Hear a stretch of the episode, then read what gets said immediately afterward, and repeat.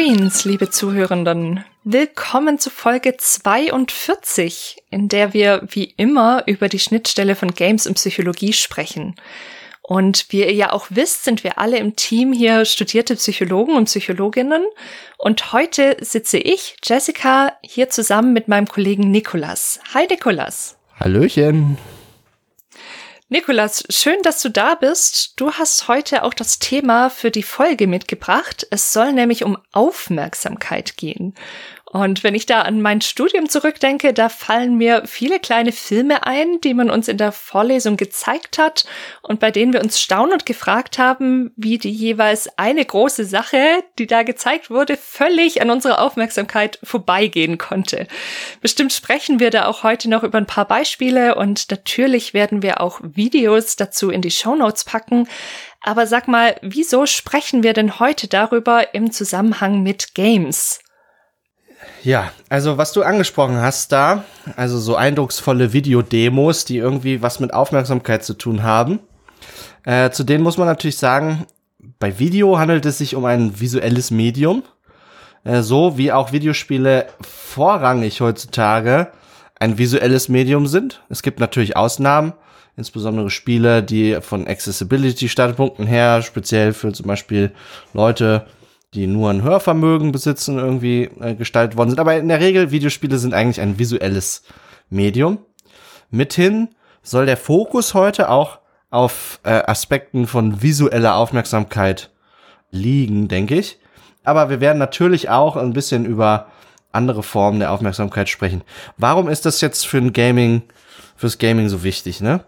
Also, wir bei Behind the Screens, wir haben ja festgestellt, dass eigentlich immer, wenn wir spielen, das Gehirn mit involviert ist.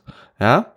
Und äh, unser Gehirn ist also ausgestattet mit einer, einer großen Zahl von Instrumenten, um eben seine Umwelt wahrzunehmen, Informationen zu verarbeiten und äh, uns in eine Situation zu versetzen, in der wir effektiv uns mit unserer Umwelt auseinandersetzen können, eine Handlung initiieren können, etc. Und eines dieser Instrumente unseres Geistes, um sich mit unserer Umwelt und zu der Umwelt gehören eben auch Videospiele, um uns mit der auseinanderzusetzen, ist eben die Aufmerksamkeit. Die Aufmerksamkeit, die, die, da gibt es ein Bild, was man bemühen kann, um sich das so ein bisschen leichter vorstellen zu können. Das ist das Bild eines mentalen Scheinwerfers, den wir auf ein Objekt, eine Sache, eine Szene, ein Gegenstand oder auch eine abstrakte Entität oder ein Konzept äh, richten können und dieser dann vor unserem mentalen Auge erhellt wird. Wir sehen ihn, wir nehmen ihn wahr, wir sind dadurch in die Bereitschaft versetzt, uns mit diesem Ding auseinanderzusetzen.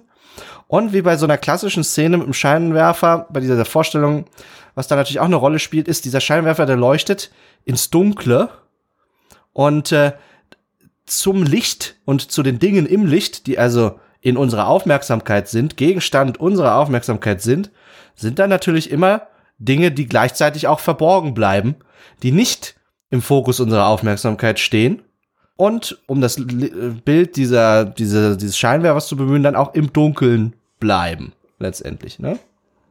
Auf jeden Fall. Die Scheinwerfer oder ja auch Spotlight-Metapher genannt, die ist tatsächlich immer ein ganz gutes Beispiel. Und wo ich da gerade so drüber nachdenke, sind wir auch da eigentlich schon wieder bei den Games. Ich muss noch mal an unsere Horrorfolge denken, die wir pünktlich zu Halloween released haben, wo wir auch darüber gesprochen haben, dass dort häufig so eine Taschenlampe zum Einsatz kommt, die unsere einzige Quelle ist, unsere einzige Lichtquelle, mit der wir irgendwas erhellen können. Und auch da ist es natürlich so, dass die Dinge, die wir dann dort im Licht sehen, tatsächlich das einzige sind, auf die wir unsere, auf das wir unsere Aufmerksamkeit richten können, weil wir die anderen Dinge tatsächlich einfach auch nicht sehen. Genau, ne? Dieses, dieses Bild vom Scheinwerfer, das kann uns quasi eine, so eine Art Intuition davon verschaffen, von wichtigen Aspekten dieses Instruments unseres Geistes. Denn das darf man natürlich nicht zu wörtlich nehmen quasi, ne? sonst fällt man in eine physikalistische Falle, dass man sich also versucht, das Gehirn so vorzustellen wie eine menschgemachte Maschine, wie der, der Scheinwerfer, der wirklich da irgendwo drauf leuchtet oder so. So ist dem natürlich nicht. Aber es kann eben bestimmte Eigenschaften dieser dieses Instruments in unserem Gehirn, welches, welches wir den Namen Aufmerksamkeit gegeben haben, erhellen. Und vielleicht, um nochmal so, ja, die, Ge die Gehirne ein bisschen anzuregen dafür, was bei der Aufmerksamkeit eigentlich in realen Situationen wichtig ist, möchte ich kurz ein, ein Beispiel anführen, eine beispielhafte Situation, die tatsächlich diese ganze psychologische Forschung zur Aufmerksamkeit maßgeblich angestoßen und befördert hat. Und diese Situation ist das sogenannte Cocktail-Party-Phänomen. Jessica, wann bist du das letzte Mal auf einer Cocktailparty gewesen? Oh je, oh je, das ist eine wirklich gute Frage und zur Zeit einer Pandemie tatsächlich gar nicht so leicht zu beantworten. Es ist schon ziemlich lange her, aber das Cocktailparty-Phänomen kann uns ja nicht nur bei Partys, sondern auch bei irgendwelchen Gesprächen im Haushalt zu Ohren kommen. Magst du vielleicht mal erzählen, worum es denn da genau geht? Ja, also die klassische Situation ist die, man stelle sich vor, man sei eben auf einer Cocktailparty. Wodurch zeichnet sich eine gute Cocktailparty aus? Naja, klar. Durch viele Gespräche. Durch viele interessante Gespräche mit interessanten und attraktiven Menschen. Und dazu trinkt man äh, ein, ein, ein schönes Glas eines Cocktails der Wahl ja, und lässt es sich gut gehen. Was allerdings dort auch passiert, sind ganz basale psychologische Prozesse, die mit Aufmerksamkeit zu tun haben. Man stellt sich also vor, man ist auf so einer Party, da sind vielleicht, lass es mal eine größere Cocktailparty sein, sind 100 geladene Gäste da, da ist ordentlich eine Geräuschkulisse, es läuft auch Musik im Hintergrund, stehen verschiedene Grüppchen umher, umher und alle Leute irgendwie unterhalten sich und es ist schon also ein ganz schöner Noise Floor irgendwie. Und ähm, äh, nun entdeckt man in, in dieser ganzen Menschenmenge, entdeckt man äh, die besten Freunde, die da so in einem Grüppchen stehen. Und ähm, man gesellt sich zu ihnen. Und dann achte man auf das, was mit den eigenen Ohren passiert, beziehungsweise mit dem, was man hört. Ja, vielleicht ist es so, dass man zunächst also nur diffu ein diffuses Stimmenchaos wahrnimmt. Und sobald man aber an diese Gruppe herantritt, scheint es so, als würden alle Hintergrundgeräusche ein wenig zurücktreten in ihrer Präsenz in der Wahrnehmung und zeitgleich die Stimmen der Freunde in den Vordergrund rücken, so dass wir in die Lage versetzt sind, uns mit denen zu unterhalten. Und das ist ein Prozess, der, der, der läuft ganz automatisch ab, ganz natürlich. Wir sind uns dessen in der Regel gar nicht bewusst. Wir kriegen das gar nicht mit. Aber was dort eigentlich passiert ist, ist, dass dieses Instrument unseres Geistes, welches wir Aufmerksamkeit nennen, ist dort in Aktion getreten und hat es uns ermöglicht, unsere Aufmerksamkeit auszurichten auf Sprachinhalte, die dort stattfinden und uns äh, in die Lage versetzt, das zu hören, das wahrzunehmen und gegebenenfalls darauf zu reagieren. Und nun kann man sich das weiter vorstellen. Vielleicht ist man dann angeregt im Gespräch unterhalten und dieser Hintergrund, das Hintergrundrauschen, das ist irgendwie zurückgetreten in der Wahrnehmung. Ne? Es, es läuft im Hintergrund. Aber auf einmal hört man den eigenen Namen, wie der so in, in mittlerer Distanz zu einem in diesem Chaos irgendwie ausgesprochen wird. Und zack, man dreht den Kopf, man, man, man schaut nach, wo, wo, wo kam denn das jetzt her? Ja? Wo kam, wer hat da meinen Namen gerufen? Und auf einmal ist also aus diesem Chaos der Sinneseindrücke, die da im Hintergrund waren, tritt hervor dieser, dieser, dieser, diese Aussprache des eigenen Namens und zack, man wendet seine Aufmerksamkeit dorthin das sind so ne, klassische Situationen in dieser Cocktailparty-Situation. Ja, absolut. Und genau dieses Phänomen, man könnte ja das erste noch, man tritt zu dieser Gruppe hin, da könnte man ja noch sagen, ja, ja, es ist ja auch klar, das können wir ganz leicht mit der Physik erklären, wir sind einfach näher an dieser Gruppe dran. Das heißt, wenn die nicht gerade flüstern, reden die auch lauter als die, die weiter weg sind. Ist klar, dass wir das irgendwie besser hören und verstehen, aber das funktioniert eben nicht mehr an dem Punkt, in dem wir irgendwo in der Entfernung unseren Namen hören, der ja nicht irgendwie lauter gerufen wird als das andere, was in dem Gespräch passiert. Aber wir sind es gewohnt, dass es irgendwas Wichtiges ist oder sein könnte, dass es eben um uns geht, wenn da unser Name fällt. Und darauf sind wir quasi programmiert, vielleicht auch konditioniert, dann unsere Aufmerksamkeit dahin zu lenken. Und nachzusehen oder nachzuhören, was da eigentlich gerade los ist. Äh, was wir dort auch beobachtet haben, ist dieses Phänomen, etwas tritt hervor, etwas anderes tritt zurück. Und das ist eine ganz wichtige, grundlegende Eigenschaft einer Form der Wahrnehmung, die für uns jetzt heute auch eine besondere Relevanz hat, die sogenannte selektive Aufmerksamkeit bezeichnet. Selektion heißt auswählen.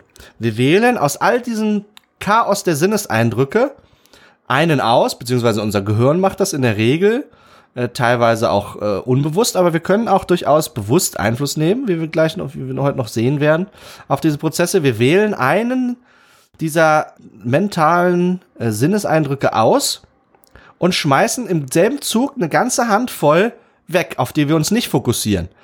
Denn äh, auch wenn wir mit unseren Freunden auf der Cocktailparty reden, dann denken wir in der Regel nicht gleichzeitig noch daran, dass uns ein Stein im Schuh zwickt, dass es gleichzeitig auch noch ziemlich kalt ist, dass äh, ähm, etc. Also gibt es eine ganze Reihe von Sinneseindrücken, die in dem Moment nicht im Fokus unserer Aufmerksamkeit stehen, die ausgeblendet werden sind, die bei unserer Auswahl der Selektion, welche die halt die selektive Aufmerksamkeit kennzeichnet, die einfach hinten überfallen. Ja? Das können wir uns ja auch zunutze machen, wenn wir uns zum Beispiel von irgendwas ablenken wollen.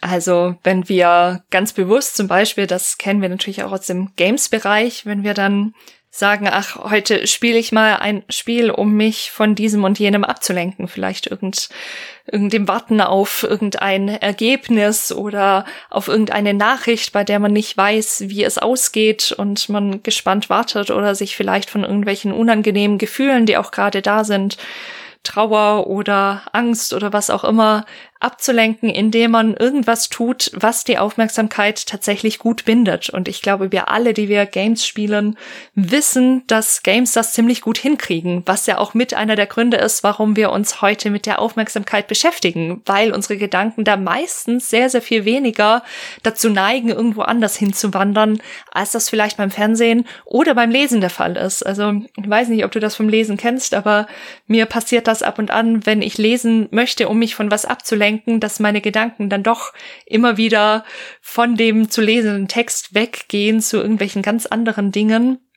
Und das passiert bei Spielen, wie wir heute auch sehen werden, warum eben nicht so sehr.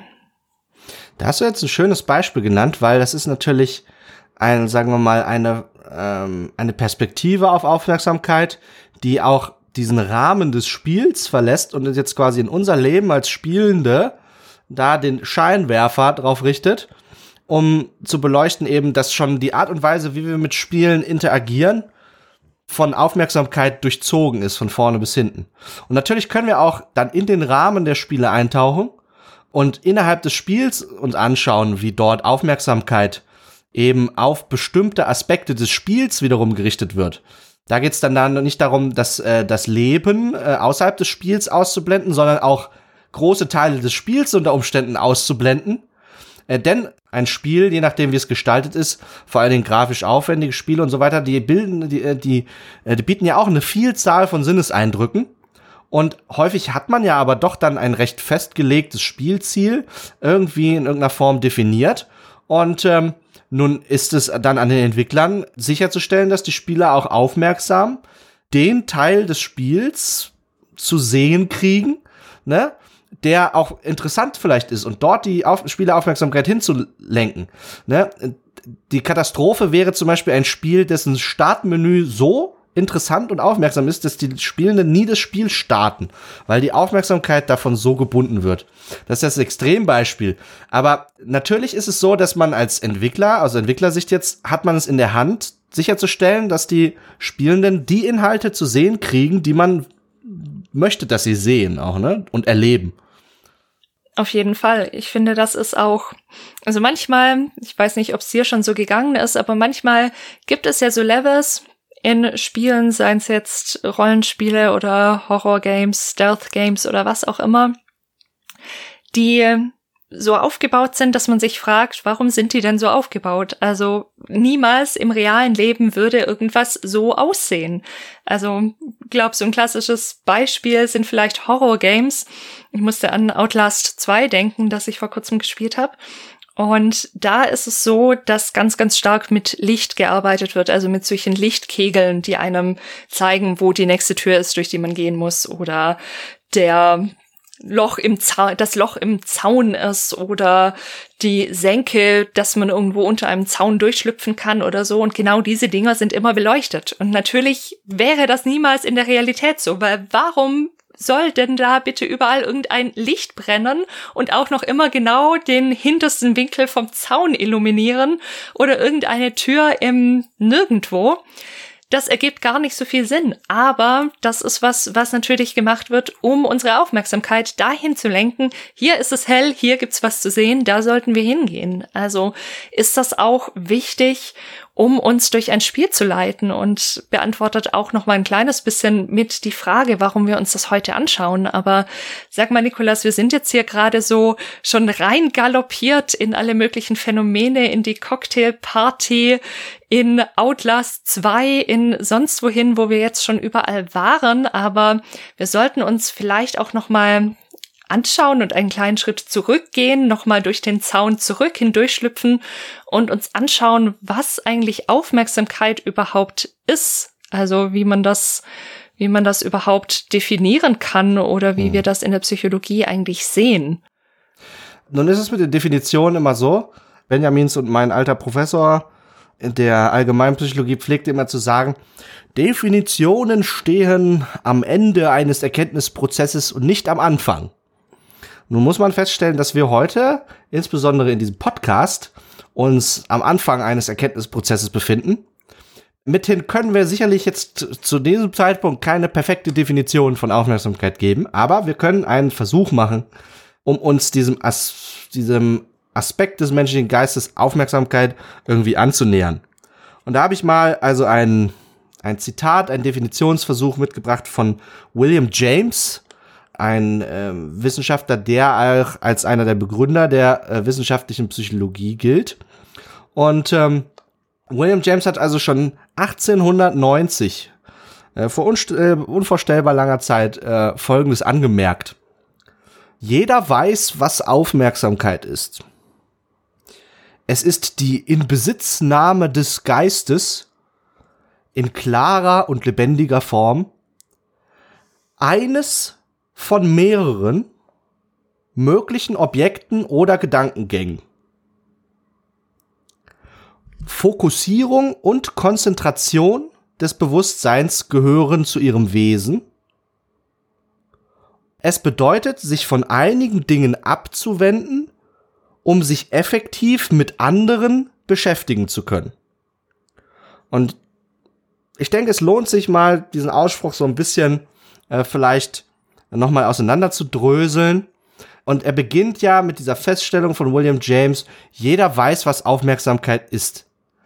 Das ist ja ein bemerkenswerter Satz, weil wenn dem so ist, dann brauchen wir ja eigentlich auch heute nicht mehr drüber reden, über Aufmerksamkeit, oder Jessica?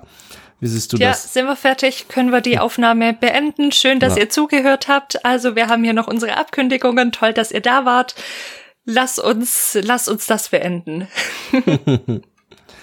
Was äh, William James hier natürlich meint, ist, jeder glaubt, eine Intuition davon zu haben, wie, wie die Aufmerksamkeit beschaffen ist, wie die eigene Aufmerksamkeit ist, wo vielleicht auch die Grenzen der eigenen Aufmerksamkeit liegen.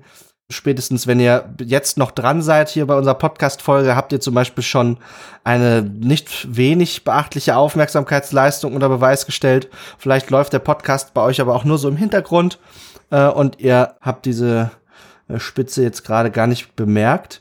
Aber äh, worum es William James darum, dabei geht, ist natürlich, jeder hat eine Art Alltagskonzept von Aufmerksamkeit, welches sich aber im Zweifelsfall erheblich unterscheiden kann von einem wissenschaftlichen, naturwissenschaftlich, psychologischen Blick auf Aufmerksamkeit. Ja, das muss man im Zweifelsfall streng voneinander trennen, denn häufig ist es im äh, psychologischen, mentalen Bereich so, dass die wahre Natur der Dinge in einem krassen Widerspruch steht zum, zu unserer Alltagsvorstellung, wie ein, wie eine Sache eigentlich funktioniert und beschaffen ist im mentalen Bereich.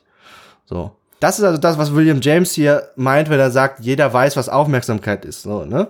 Aber auch natürlich, William James war sich dessen bewusst, dass also damit irgendwie diese, äh, der Erkenntnisprozess nicht zu Ende ist, äh, weswegen er dann eben äh, fortführt, indem er einfach nur Aspekte, die ihm also erscheinen an der Aufmerksamkeit, letztendlich äh, ausführt. Und er sagt, es ist die Inbesitznahme des Geistes. Ja? Was soll das heißen? Also, das klingt so wie mein Geist, der, der hat irgendwie so äh, lange Finger und der, der, der greift sich irgendwas und hält es fest und dann ist es seins. So, das ist meine Fantasie dazu, Inbesitznahme oder mein Geist ist, äh, ist eine Person, die setzt sich auf einen Stuhl und die setzt sich da drauf und dann gehört der Stuhl, dann hat sie den Platz für sich reserviert und ähm, ja, hat den in Besitz genommen. Aber also vielleicht solche Bilder will er vielleicht damit erwecken. Er sagt eigentlich, das passiert in klarer und lebendiger Form. Und damit äh, ist vielleicht eben diesem Aspekt Sorge getragen, dass dann zum Beispiel in der Cocktailparty-Situation eben wir die Stimmen unserer Freunde eben dann klar vernehmen und einen lebendigen Eindruck davon haben. Und dass eben all die Sachen, die wir dann eben ausblenden, gewisserweise es an Klarheit und an Lebendigkeit dann mangeln lassen in dem Augenblick. Ne? Die sind für uns jetzt gerade nicht lebendig, die sind im Hintergrund irgendwie ein, ein Hintergrundrauschen vielleicht. Ne? Und dann ergänzt er noch, es ist die Inbesitznahme des Geistes eines von mehreren möglichen Objekten oder Gedankengängen. Das finde ich auch noch mal wichtig. Ja, und das ist wieder diese Auswahl, diese Selektion. Und damit beschreibt er also diese Eigenschaft der, äh, der Selektion in der selektiven Aufmerksamkeit. Ja? Denn zu jedem Zeitpunkt sind wir natürlich dazu in der Lage, aus einer Szene, aus, die uns umgibt, von unserer Umwelt, uns auf mehrere Dinge zu konzentrieren. Und in der Regel suchen wir uns eine davon aus. Wir werden später zu sprechen kommen, wie das ist mit mehrere Sachen gleichzeitig, äh, vielleicht die Aufmerksamkeit, also wie das so aussieht mit, äh, mit diesem viel bemühten Multitasking-Begriff oder so. Aber also so der, der klassische Fall, äh, in dem der Mensch häufig am, am effektivsten und effizientesten ist, ist eben die Fokussierung auf ein Objekt oder auch Gedanken. Und das ist ganz interessant, weil die Aufmerksamkeit letztendlich funktioniert ja auch dann losgelöst, auch von unseren Sinneseindrücken, wenn wir uns nur auf den Gedanken irgendwie fokussieren oder ein gedankliches Bild, ne? Ja, das ist auch nochmal ein wichtiger Punkt, den ich auch in manchen Definitionen gefunden habe, weil man ja tatsächlich in allererster Linie erstmal an Sinneseindrücke denkt, aber es geht eben darüber hinaus, es können auch Gedankengänge sein auf die wir uns konzentrieren können oder auf die wir unsere Aufmerksamkeit richten können. Also wir sind da ja auch wieder sehr an diesem Scheinwerferbild, das wir schon mhm. oft bemüht haben heute. Und das ist interessant, weil das zeigt so ein bisschen die Universi Universalität dieses Instrumentes der Aufmerksamkeit, weil es ein Scheinwerfer ist, den wir gleichzeitig auf Dinge in unserer Umwelt richten können, die wir gleichzeitig nach innen richten können und äh, in unsere Gedanken in unsere Gefühle, in unsere Sinneswahrnehmung, Empfindungen, unsere Leibeswahrnehmung, in unser äh, spürendes Fühlen, taktiles Fühlen und äh, das Gehör und alle anderen Sinne, die wir so versammelt haben. Und da lassen es sich eben, wenn wir über Aufmerksamkeit reden, dann bestimmte Phänomene beobachten, die für viele dieser Sinne ähnlich funktionieren. Also ähnlichen Gesetzmäßigkeiten ne, folgen. Und äh, William James führt dann eben nochmal aus, dass Fokussierung und Konzentration des Bewusstseins zu diesem Wesen gehören, äh, der Aufmerksamkeit. Das ist natürlich ein bisschen, das sind ein paar schwierige Begriffe, weil insbesondere hier das Bewusstsein im Zentrum steht und das Bewusstsein ist eines der schwierigsten Themen in der Psychologie und auch der Philosophie des Geistes, äh, wo wir so als Wissenschaftler eigentlich sagen müssen, da wissen wir mit am allerwenigsten, wie sich die Dinge dort verhalten. Aber wo vielleicht dann wieder aus Alltagssicht jeder zustimmen würde, ist eben, dass diese Fokussierung auf ein Objekt, diese Inbesitznahme des Geistes, dass das eine Form der, der Konzentration ist. Da fließt etwas zusammen an einen Ort, um sich dort zu konzentrieren. Eine Art Aufmerksamkeitskraft vielleicht oder so, ne? Und der letzte Aspekt dieser sagen, nennen wir sie jetzt mal Arbeitsdefinition aus dem Jahre 1890, wäre dann, dass man sich immer dann von einigen Dingen abwendet, um sich effektiv mit anderen beschäftigen zu können. Ja? Und das ist gerade das, das was wir, glaube ich, jetzt schon hinreichend besprochen haben, ne? dass es quasi immer Licht und Schatten gibt, um bei unserem mentalen Scheinwerferbild zu bleiben. Und damit ist es auch eine, eine Frage vielleicht aus der Community, die dort jetzt hier eine Rolle spielen könnte. Wir haben äh, die Frage aus der Community erhalten, was denn das Gegenteil von Aufmerksamkeit ist. Also wir haben uns ja jetzt mit Aufmerksamkeit, also was ist Aufmerksamkeit, haben wir versucht vorläufig zu beantworten. Was ist denn jetzt das Gegenteil von Aufmerksamkeit? Jessica, hast du da eine Intuition, eine Idee? Willst du prüfen, ob ich aufgepasst habe, ob ich aufmerksam war bei dieser Definition gerade?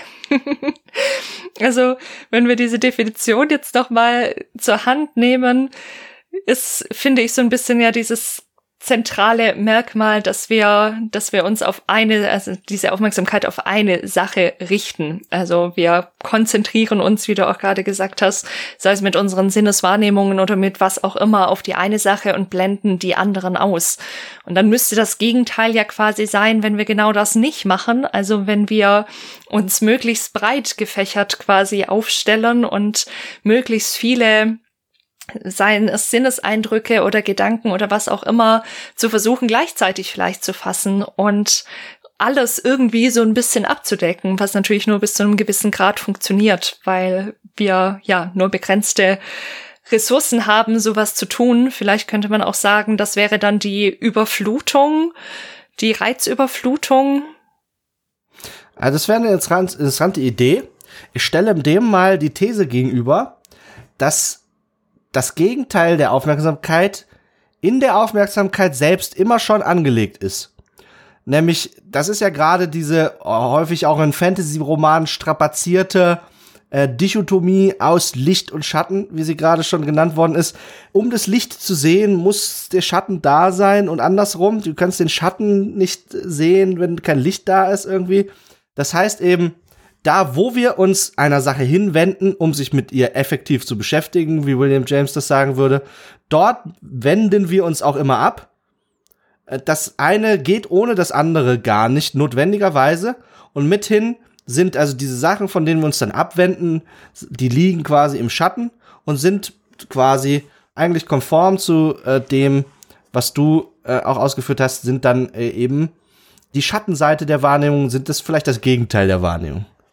Ja, es ist so, Aufmerksamkeit als ein Prozess ist, ist äh, natürlich keine, also die, die ist nicht entweder da oder sie ist weg, sondern die ist natürlich auch vielleicht in Abstufungen vorhanden. Man könnte sagen, es gibt vielleicht eine Stärke auch von Aufmerksamkeit. Das ist ein Punkt, auf den wir später noch zurückkommen. Diese Definition von William James, die bezieht sich, wie gesagt, hauptsächlich auf einen sehr prägnanten, auf eine prägnante Eigenschaft unseres Aufmerksamkeits äh, Instruments in unserem Gehirn. Ähm, und zwar eben diese selektive Aufmerksamkeit. Ne, da geht es ja darum, aus einer schier unendlichen Menge von auditiven, visuellen, taktilen Reizen, die so auf unsere verschiedenen Sinnesorgane einprasseln, der, wo wir uns immer, zu jedem Zeitpunkt, immer nur einen kleinen Ausschnitt aus dieser großen Informationsmenge bewusst sind, ne? dass wir dort die relevante Teilmenge an Informationen auswählen um Handeln zu ermöglichen. Und um Handeln soll es ja heute auch gehen, weil wir reden natürlich übers Videospielen, ne? Und Videospielen ist Handeln, ist Auseinandersetzung mit einem Objekt und oder mit mehreren Objekten. Natürlich erstmal mit diesem Objektspiel und Videospielmedium und andererseits mit den Objekten innerhalb des Mediums. Ne, das ist ja gerade das, das Besondere, dass Videospiele eben große Freiheiten besitzen darin, wie sie uns welche Umwelten sie uns präsentieren, wie diese Umwelten beschaffen sind und wie sie ebenfalls gegebenenfalls unsere Aufmerksamkeit ansprechen können. Und äh, diese Sache, wie Videospiele Aufmerksamkeit ansprechen, da hattest du ja schon äh, erwähnt, so ein Beispiel irgendwie von Outlast 2 war das, glaube ich, der, der Aufhänger. Genau. Dass natürlich manche Videospielwelten irgendwie so beschaffen sind, dass sie ganz unweigerlich die Aufmerksamkeit des Spielers auf sich ziehen. Ne, in irgendeiner Form. Hast du da vielleicht noch ein anderes Spielebeispiel, wo das der Fall sein könnte? Ja, also grundsätzlich begegnet uns das natürlich oder zumindest in meinem Gefühl sehr, sehr häufig bei actiongeladenen Spielen, wo es eben auch sehr wichtig ist, dass wir sehr, sehr schnell wissen, wo wir hinschauen müssen. Da denke ich natürlich auch gleich an Ego-Shooter zum Beispiel, die uns meistens, sei es jetzt irgendwie am Display oder auf sonst eine Art versuchen anzuzeigen, von wo zum Beispiel gegnerischer Beschuss kommt. Das kann dann so ein kleines rotes Dreieck sein, das dann irgendwo auftaucht und uns das anzeigt. Oder natürlich irgendwelche roten Fässer, die irgendwo stehen, die explodieren können, die wir schnell im Blick haben müssen. Es ist klar, dass ich hier die Explosionen. Das musste ja von der Queen of Destruction kommen, dieser, dieses in Beispiel. die Folge rein sneake. Und ja, also immer wenn es drum geht, möglichst schnell zu reagieren, brauchen wir sehr klare Anzeiger oder Möglichkeiten zu sehen, wo jetzt hier was Wichtiges ist, was wir brauchen, um die, um die Situation richtig zu erkennen. Das können natürlich auch mal Geräusche sein. Da habe ich zum Beispiel an Hellblade gedacht, wo uns ja auch die Stimmen uns zeigen oder uns sagen, von wo uns Gefahr droht. Ich habe auch an Horror-Games gedacht, die uns natürlich über Geräusche, da knackt dann irgendwas vielleicht hinter uns oder irgendwo neben uns, versuchen uns zu zeigen oder unsere Aufmerksamkeit dahin zu lenken, ob von da hinten vielleicht irgendwas kommt in dem Dunkel, in dem wir ja eigentlich noch gar nichts sehen können oder wie wir es natürlich auch aus den Resident Evil Teilen kennen, dass irgendwelche Zombies irgendwo schon gruselige Geräusche von sich geben und uns zeigen, dass wir da ein bisschen aufpassen müssen, wenn wir uns an diesem Schreibtisch vorbei buxieren, zum Beispiel. Das sind alles sehr gute Beispiele, Jessica. Und was die alle gemeinsam haben, sind, dass dort unsere Aufmerksamkeit in einer gewissen Form von einem externen Objekt im Spiel gelenkt wird, angezogen wird, ja. Das ist also etwas, was quasi von außen in uns hineingreift und äh, zieht an unserem kleinen mentalen Instrumentarium und unseren Scheinwerfer in eine bestimmte Richtung auslenkt, so, ne? Und, und sowas bezeichnen wir in der Psychologie eben als exogene Aufmerksamkeit, weil sie eben von außen exo kommt, ne? Eine alternative Bezeichnung wäre Reiz getriggert. Wir haben einen Reiz in der Spielwelt, zum Beispiel das rote Fass, ne? Und das funktioniert als ein Trigger, als ein Auslöser dafür, dass wir unsere Aufmerksamkeit eben darauf richten. Und viele dieser Sachen, die sind auch evolutionär gewachsen, weil die sich äh, in der Evolutionsgeschichte als äh, hilfreich erwiesen haben, dabei zu überleben, die reproduktive Fitness eben zu erhöhen.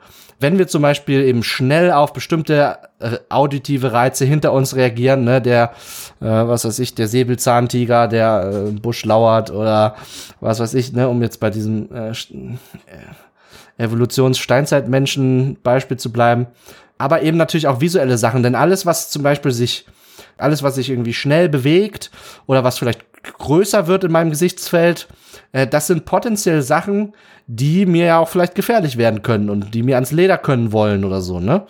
Äh, das heißt, es gibt also so, äh, das betrifft nicht alle Sachen, die irgendwie die Aufmerksamkeit steuern, aber es gibt auch Aspekte davon, die irgendwo auch einen evolutionären Anker vielleicht haben, ne? Und ähm, ein Beispiel, was ich da jetzt aus dem Spielbereich noch mitgebracht hatte, weil ich ja so mehr so der RPG und der Rollenspieler bin irgendwie, da musste ich natürlich denken an die viel diskutierten Questmarker. Ne, also äh, im Rollenspielen geht es ja häufig darum, irgendwie sich äh, loszuziehen und Abenteuer äh, auf ein Abenteuer zu begeben. Und äh, manche Spiele handhaben das so, dass man sich die Abenteuer selbst sucht in irgendeiner Form. Und bei manchen äh, kann man gar nicht anders, als über jene zu stolpern weil sie einem sich äh, äh, aufdringlich ins Gesichtsfeld zwängen in Form eines Questmarkers äh, über einem NPC ein Fragezeichen, ein Ausrufezeichen. In dem Fall äh, wäre also quasi dieses ganze zentrale Gameplay-Element von ich ziehe los auf eine Quest wäre maßgeblich von diesem Questmarker, einem exogenen Reiz, getriggert. Und wir würden dann unsere Aufmerksamkeit irgendwie vielleicht diesem NPC zuwenden. Demgegenüber stehen Rollenspiele, die ich persönlich mehr schätze, die das Ganze irgendwie anders handhaben. Ne? Äh, hast du da selbst schon mal eins gespielt, was da vielleicht davon abweicht, äh, von diesem Vorgehen, Jessica? Na, das kommt ja ein bisschen drauf an. Manche Rollenspiele geben uns ja auch die Möglichkeit, solche Questmarker zu entfernen was manchmal es dann unmöglich macht, die Quests zu finden. Aber wenn die Quests gut gestaltet sind, dann hat man ja die Möglichkeit, zum Beispiel im Gespräch mit irgendwelchen NPCs, die vielleicht in einer Taverne stehen und erzählen, ach, da gibt es drei Hügel weiter, wo die Statue steht, gibt es irgendwo so einen versteckten Schalter und da soll man irgendwo in eine Höhle kommen, wo es einen Schatz gibt. Und wenn das gut gestaltet ist, dann brauche ich quasi keinen Questmarker, sondern kann quasi einfach dem Gespräch folgen und aufmerksam zuhören und dadurch meine Informationen bekommen oder natürlich auch über irgendwelche schriftlichen Hinweise wie irgendwie Bücher oder Briefe, die man manchmal in Spielwelten finden kann. Das ist ein exzellentes Beispiel. Ein sol eine solche Form des Questens finden wir zum Beispiel in der äh, The Elder Scrolls Reihe in den früheren Spielen. Darunter zum Beispiel äh, The Elder Scrolls 3 Morrowind, wo es also ausufernde Questlogs gibt und Schriftstücke, die man findet, wo genau beschrieben ist, eben wo man ein Objekt oder ein anderes wichtiges, ein, einen Questgegenstand vielleicht finden mag äh, oder auch nicht, ohne dass uns ein Questmarker dort irgendwie drauf, äh, mehr oder minder gewaltsam drauf, unsere Aufmerksamkeit darauf äh, ausrichtet. Und äh, das ist eben eine, ein, ein Fall, der sich stark von dem Beispiel, das wir gerade beschrieben haben, vielleicht diese ne, klassischen Questmarker, abhebt. Und zwar haben wir es hier mit einer Form der endogenen Aufmerksamkeit zu tun. In Abgrenzung zur exogenen Aufmerksamkeit, den Questmarkern, haben wir hier eine Aufmerksamkeit, die aus uns heraus, von innen heraus selbst mobilisiert werden muss, ja. Wir lesen vielleicht, dass es da irgendwas, ein Questgegenstand, einen interessanten irgendwie zu holen gibt, irgendwie unter dem Stein an der Brücke beim Dorf von Vogt XY. Aber was wir dann tun müssen, ist, wir müssen aktiv in einem kontrollierten Willensakt unsere Aufmerksamkeit jetzt auf diesen Ort ausrichten und den vielleicht suchen. Und äh, das ist eben das, der endogene Anteil dieser Aufmerksamkeitsform, weil er endogen aus uns selbst herauskommt. Ja?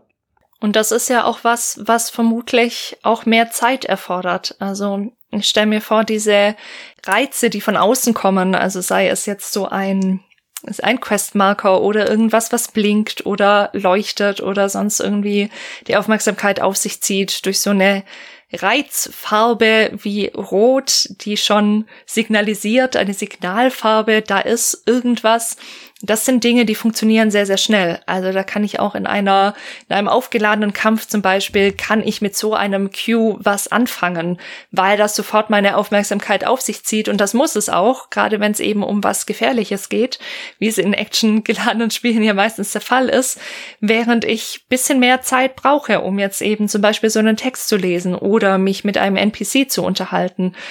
Also haben wir da quasi auch ganz situative Unterschiede. Ja, genau. Also solche, solche Cues wie so Signalfarben und so der Zahl gibt's natürlich äh, vieler, die uns jetzt in dem Fall der exogenen Aufmerksamkeit eben dort unsere Aufmerksamkeit irgendwie steuern können. Jetzt haben wir ja gerade über, ich nenne das mal hemdsärmelig, sehr kurzfristige Formen von Aufmerksamkeit gesprochen. Aber wenn ich mich richtig an mein Studium erinnere, Nikolas, dann gab es da ja auch noch Formen von Aufmerksamkeit, die über längere Zeiträume gedacht waren. Kannst du uns da noch mal ein bisschen auf den neuesten Stand bringen?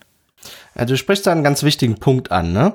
Und zwar, jeder hat ja vielleicht die Beobachtung an sich selbst äh, auch schon gemacht, dass es mit der Aufmerksamkeit ja, ja so eine Sache ist, nämlich dass äh, die teilweise erheblichen Schwankungen unterliegt zum Beispiel äh, in der Tage, äh, allein schon von der Tageszeit abhängig. Wie aufmerksam kann ich sein? Wie viel Aufmerksamkeit kann ich mobilisieren, um in der Vorlesung aufmerksam zuzuhören? Um meinem Chef von den Lippen zu lesen, was er gerne äh, wann erledigt haben möchte? Wie aufmerksam kann ich äh, meine Frau und mein Kind irgendwie lauschen äh, und so weiter und so fort. Was wir dort haben, ist, man hat so eine Art ein Zustand, in dem die Aufmerksamkeit ein, ein generelles Niveau hat, also eine generelle Intensität, die ist generell vielleicht aktiviert und muss jetzt also über einen gewissen Zeitraum aufrechterhalten werden. Und man könnte sich das auch vorstellen wie so eine Art Spannung. Ein System, was ein bisschen angespannt ist, unter Spannung, gerät in der Erwartung, dass jetzt vielleicht gleich eine Situation irgendwann kommt, auf die ich reagieren muss, so, ne? Äh, und das ist ein, also ein Zustand, den wir in der Psychologie als Alertness bezeichnen würden. Dieses Wort äh, gibt es auch im Deutschen, wird nicht sehr häufig gebraucht, ne? äh, alert sein. Ja, das ist etwas, was, was diesen Zustand eigentlich beschreibt. Also wir haben ein, eine Form der aktivierten Aufmerksamkeit in der Erwartung eines Zielreizes, Zielreizes zum Beispiel. Und ähm, wenn es jetzt so ist, dass wir, dass wir aus uns selbst heraus diese Aufmerksamkeit mobilisieren, dass dieser Spannungszustand von uns selbst quasi in Gang gesetzt wird, dann würden wir äh, von einer tonischen oder intrinsischen Alertness sprechen. Tonisch, ne, das ist wie der Muskeltonus. Unser mentaler Aufmerksamkeitsmuskel, der ist jetzt angespannt, ne, und wir sind dadurch tonisch alert, ja. Und das ist etwas, was eben im tageszeitlichen Verlauf dann halt eben einigen Schwankungen auch einfach unterliegen kann, ne? Und das unterscheidet sich wieder davon, das ist so ein bisschen ähm, ähnlich wie was wir unter diesem Namen der, der exogenen äh, Aufmerksamkeit oder reizgetriggerten Aufmerksamkeit besprochen haben, das unterscheidet sich nun von einer Situation, in der wir vielleicht zunächst erstmal Unaufmerksamkeit sind, wo unser mentaler Muskel nicht angespannt ist, sondern entspannt, wir wenig aufmerksam sind und dann passiert etwas, dann kommt ein Warnreiz und in dem Moment wissen wir, okay, jetzt passiert hier was, jetzt muss ich aber anfangen, aufmerksam sei, zu sein. So, ne? Und da würden wir dann eben nicht von einer tonischen Alertness sprechen, sondern von einer phasischen Alertness, weil durch einen Warnreiz aus der Umwelt wird eine Phase eingeläutet, deswegen phasische Alertness, in der wir jetzt besonders aufmerksam sein müssen. Ja? Das ist total interessant, wenn ich dir da gerade mal so ein bisschen ins Wort fallen darf.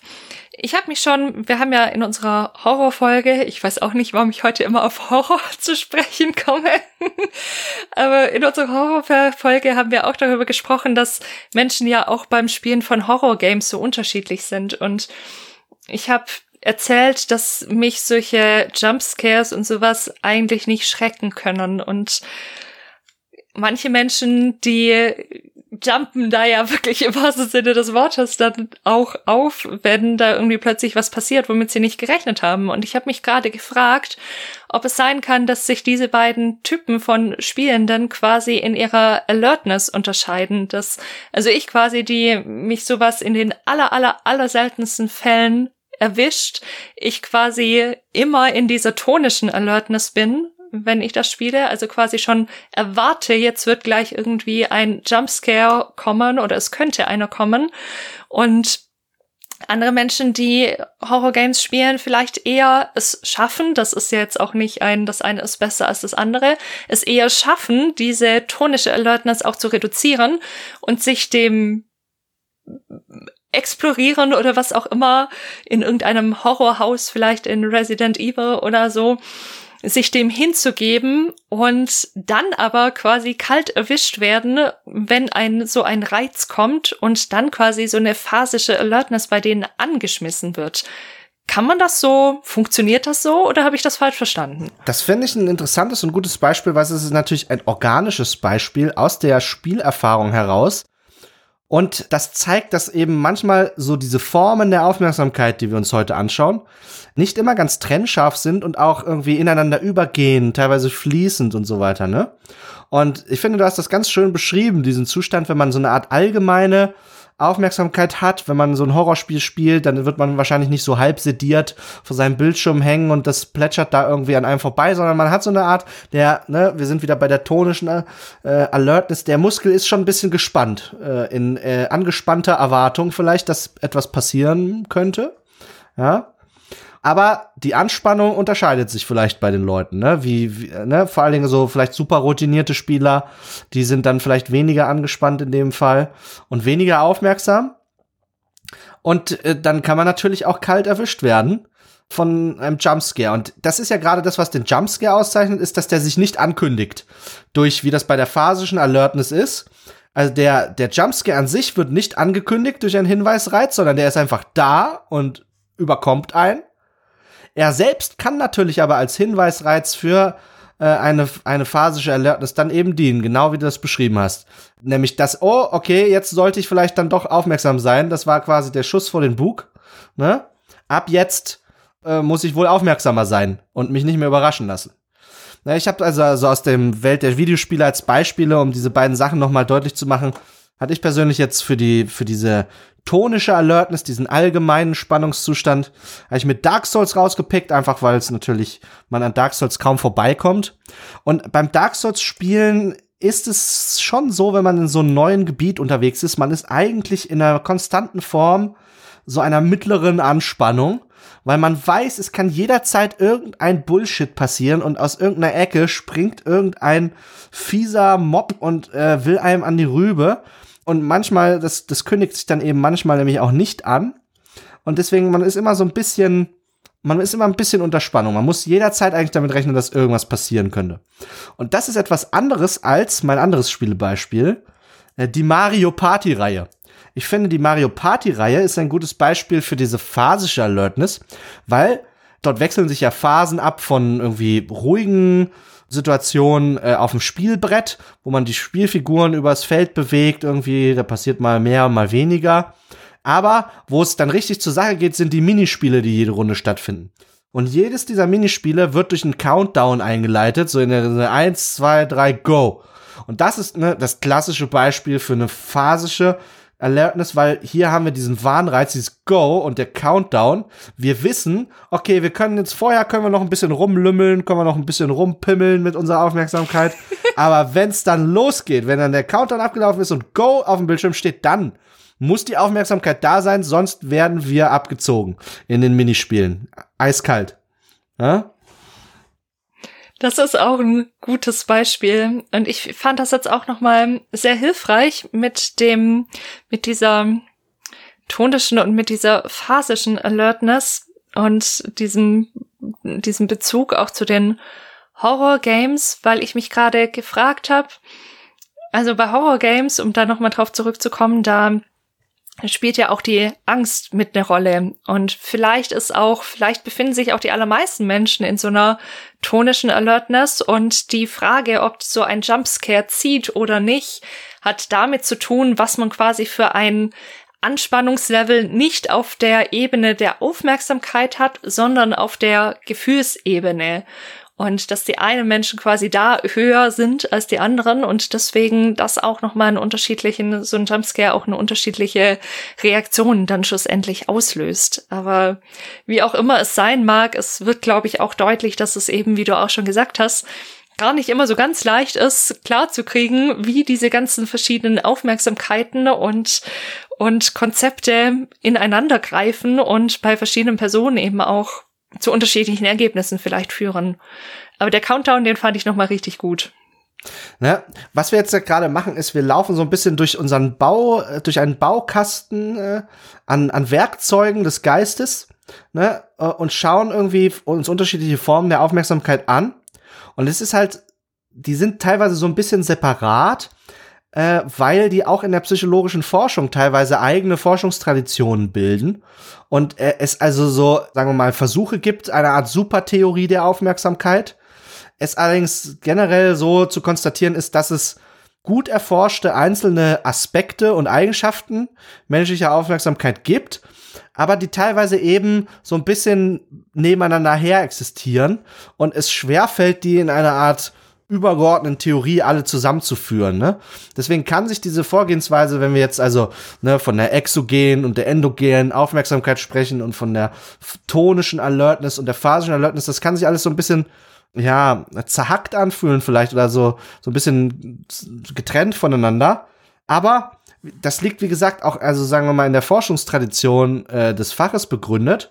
Und das kann, das soll uns nämlich nicht daran hindern, trotzdem zu schauen, wo jeweils diese einzelnen Komponenten halt in Spielen eine Rolle spielen, einfach um unsere Fantasie jetzt dazu anzuregen, wo überhaupt denn Aufmerksamkeit in Videospielen eben eine Rolle spielen kann, so, ne? Und in diesem Werkzeugkasten quasi, ne, haben wir nämlich noch weitere Formen der Aufmerksamkeit, ne, die wir uns anschauen können, weil sie eben ganz interessante Aspekte unserer Psyche im Zusammenhang mit Videospielen eben auch erleuchten mögen, ja.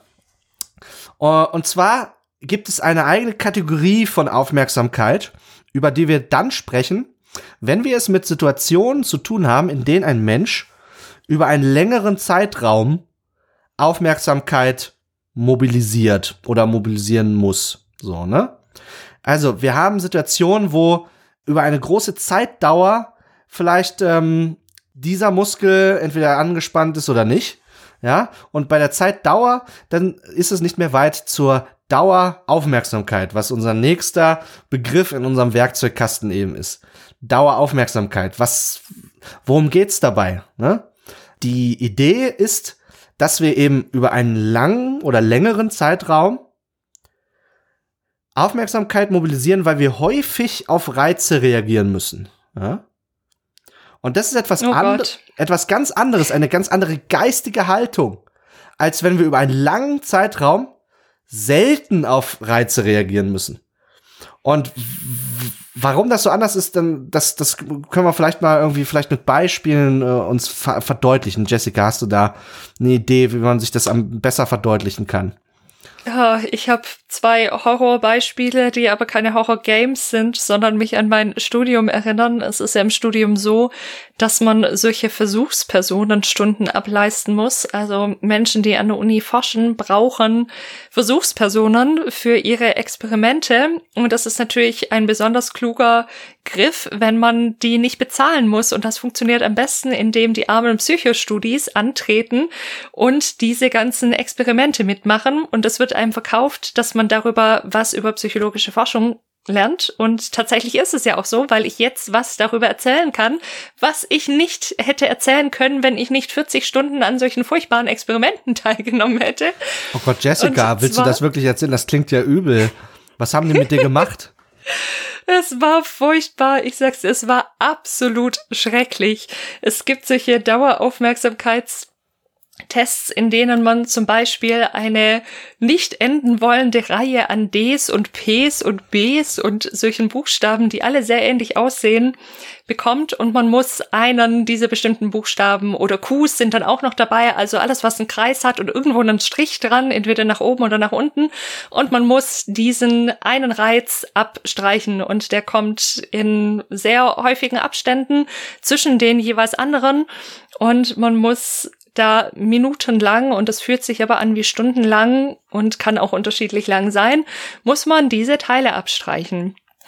Das ist extrem anstrengend und Vigilanz ist genauso schlimm. Es klingt erstmal interessant und entspannt, weil man selten auf Reize reagieren muss und dann denkt man sich, ach ja, da kann ich mich schön zurücklehnen, muss ab und an mal eine Taste drücken und kann mich hier so berieseln lassen und das klassische Beispiel dafür ist, so ein Ding, wo man in einem abgedunkelten Raum sitzt, vor einem Bildschirm, der Bildschirm ist schwarz, es ist ein Kreis aus vielen Punkten darauf präsentiert und ein Punkt in diesem Kreis, der wandert quasi durch diesen Kreis und überspringt zum Beispiel immer einen von diesen Punkten. Das ist jetzt ein grüner Kreis, meint, oder ein grüner Punkt, der da springt. Und man muss immer die Taste drücken, wenn der Punkt nicht nur einen von den weißen Punkten überspringt, sondern zwei von den weißen Punkten, was er ungefähr alle, was weiß ich, zum Beispiel 90 Sekunden macht. Und dann sitzt man da eine halbe Stunde oder eine Stunde vor dem Bildschirm und wartet darauf, dass dieser dumme grüne Punkt zweimal springt statt nur einmal.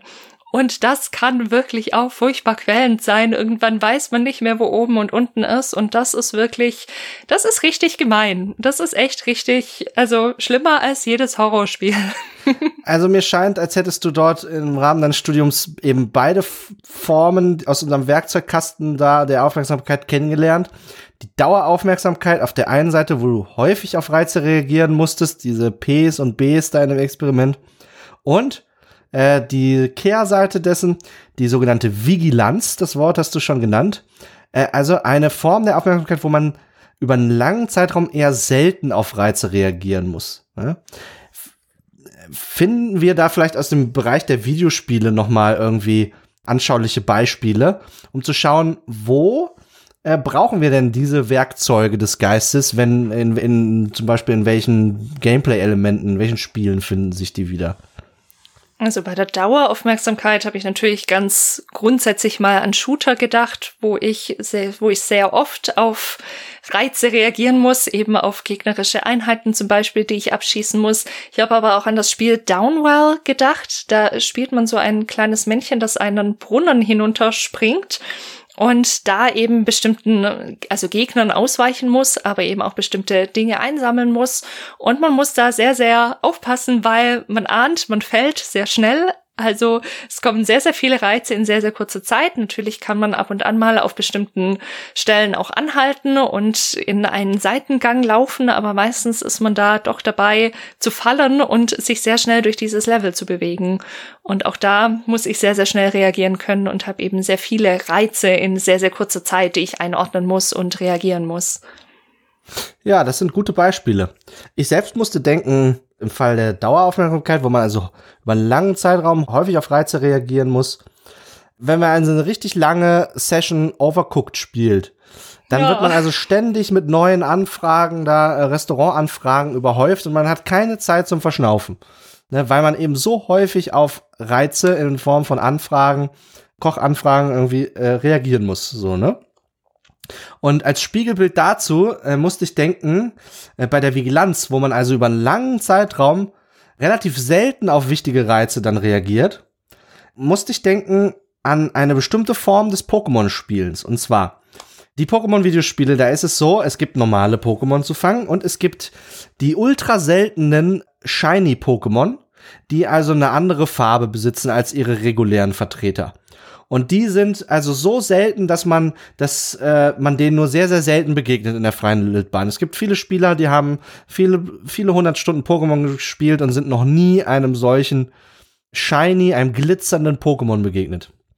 Und nun gibt es aber auch Leute, die sich das mehr oder weniger als Aufgabe gesetzt haben, möglichst viele Shiny-Pokémon zu sammeln und die also sich als Shiny Hunter, Shiny Jäger bezeichnen und die auch eigene Twitch-Streams haben und dort den ganzen Tag nichts anderes machen, als irgendwie äh, im Gras auf und ab zu radeln im virtuellen oder äh, entlang zu surfen oder zu angeln, auf der Suche nach dem einen unter den 8000, 6000 etc., wie auch immer die Raten je nach Spiel da beschaffen sein mögen, nach dem einen Shiny Pokémon sind. Und was man dort hat, ist, wenn man also sich in diesem Modus befindet von, okay, ich muss jetzt, ich muss mich jetzt durch 1000, 2000, 6000 Pokémon-Kämpfe wälzen. Und die sind alle egal, nur der eine zählt. Da, wo das Shiny, wenn das Shiny-Pokémon hochploppt, dann muss ich da sein, dann muss ich reagieren. Und das ist eine Form der Vigilanz, die da gefragt ist, weil nichts wäre tragischer, als wenn man nach fünf Stunden dann das Shiny Pokémon, dem Shiny Pokémon begegnet und dann unaufmerksam ist und es aus Versehen tötet besiegt und man es nicht fangen kann. Ne? Das wäre ein Versagen der Vigilanz, denn dann äh, ist eben das eingetreten, der seltene Reiz ist da gewesen. Ich musste über einen längeren Zeitraum aufmerksam sein und das hab ich, ich habe es nicht geschafft.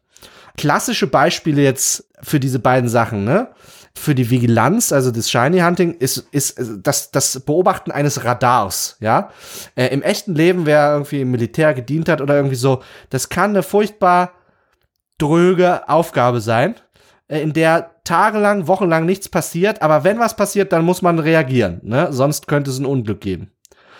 Oder aber andere Beispiele wieder aus dem militärischen Bereich, der Scharfschütze, der also teilweise Stunden oder Tage lang auf Lauer liegt, der aufmerksam sein muss, weil er genau in dem einen Moment, der ihm zur Verfügung steht, dann, indem er sein Ziel vor der Nase hat und der Wind günstig steht und so weiter und so fort, da sein muss mit seiner Aufmerksamkeit. Ja, ja das sind sehr, sehr gute Beispiele nochmal aus der, aus der realen Welt, in Anführungszeichen. Mm, jetzt haben wir ja viel gelernt darüber, wie Aufmerksamkeit funktioniert. Also, dass es solche, solche Reize gibt, die von außen kommen und quasi die Aufmerksamkeit auf sich ziehen. Also solche exogenen Reize, die Bottom-up, sagt man dazu auch. Also es kommt quasi von unten von dem Spiel zu uns ins Gehirn oder umgekehrt das Top-down, wo wir uns quasi entscheiden, wir richten unseren Blick auf was oder unsere Aufmerksamkeit auf was Bestimmtes hatten jetzt gerade über diese Daueraufmerksamkeit gesprochen, dass man da auch nochmal unterscheiden kann.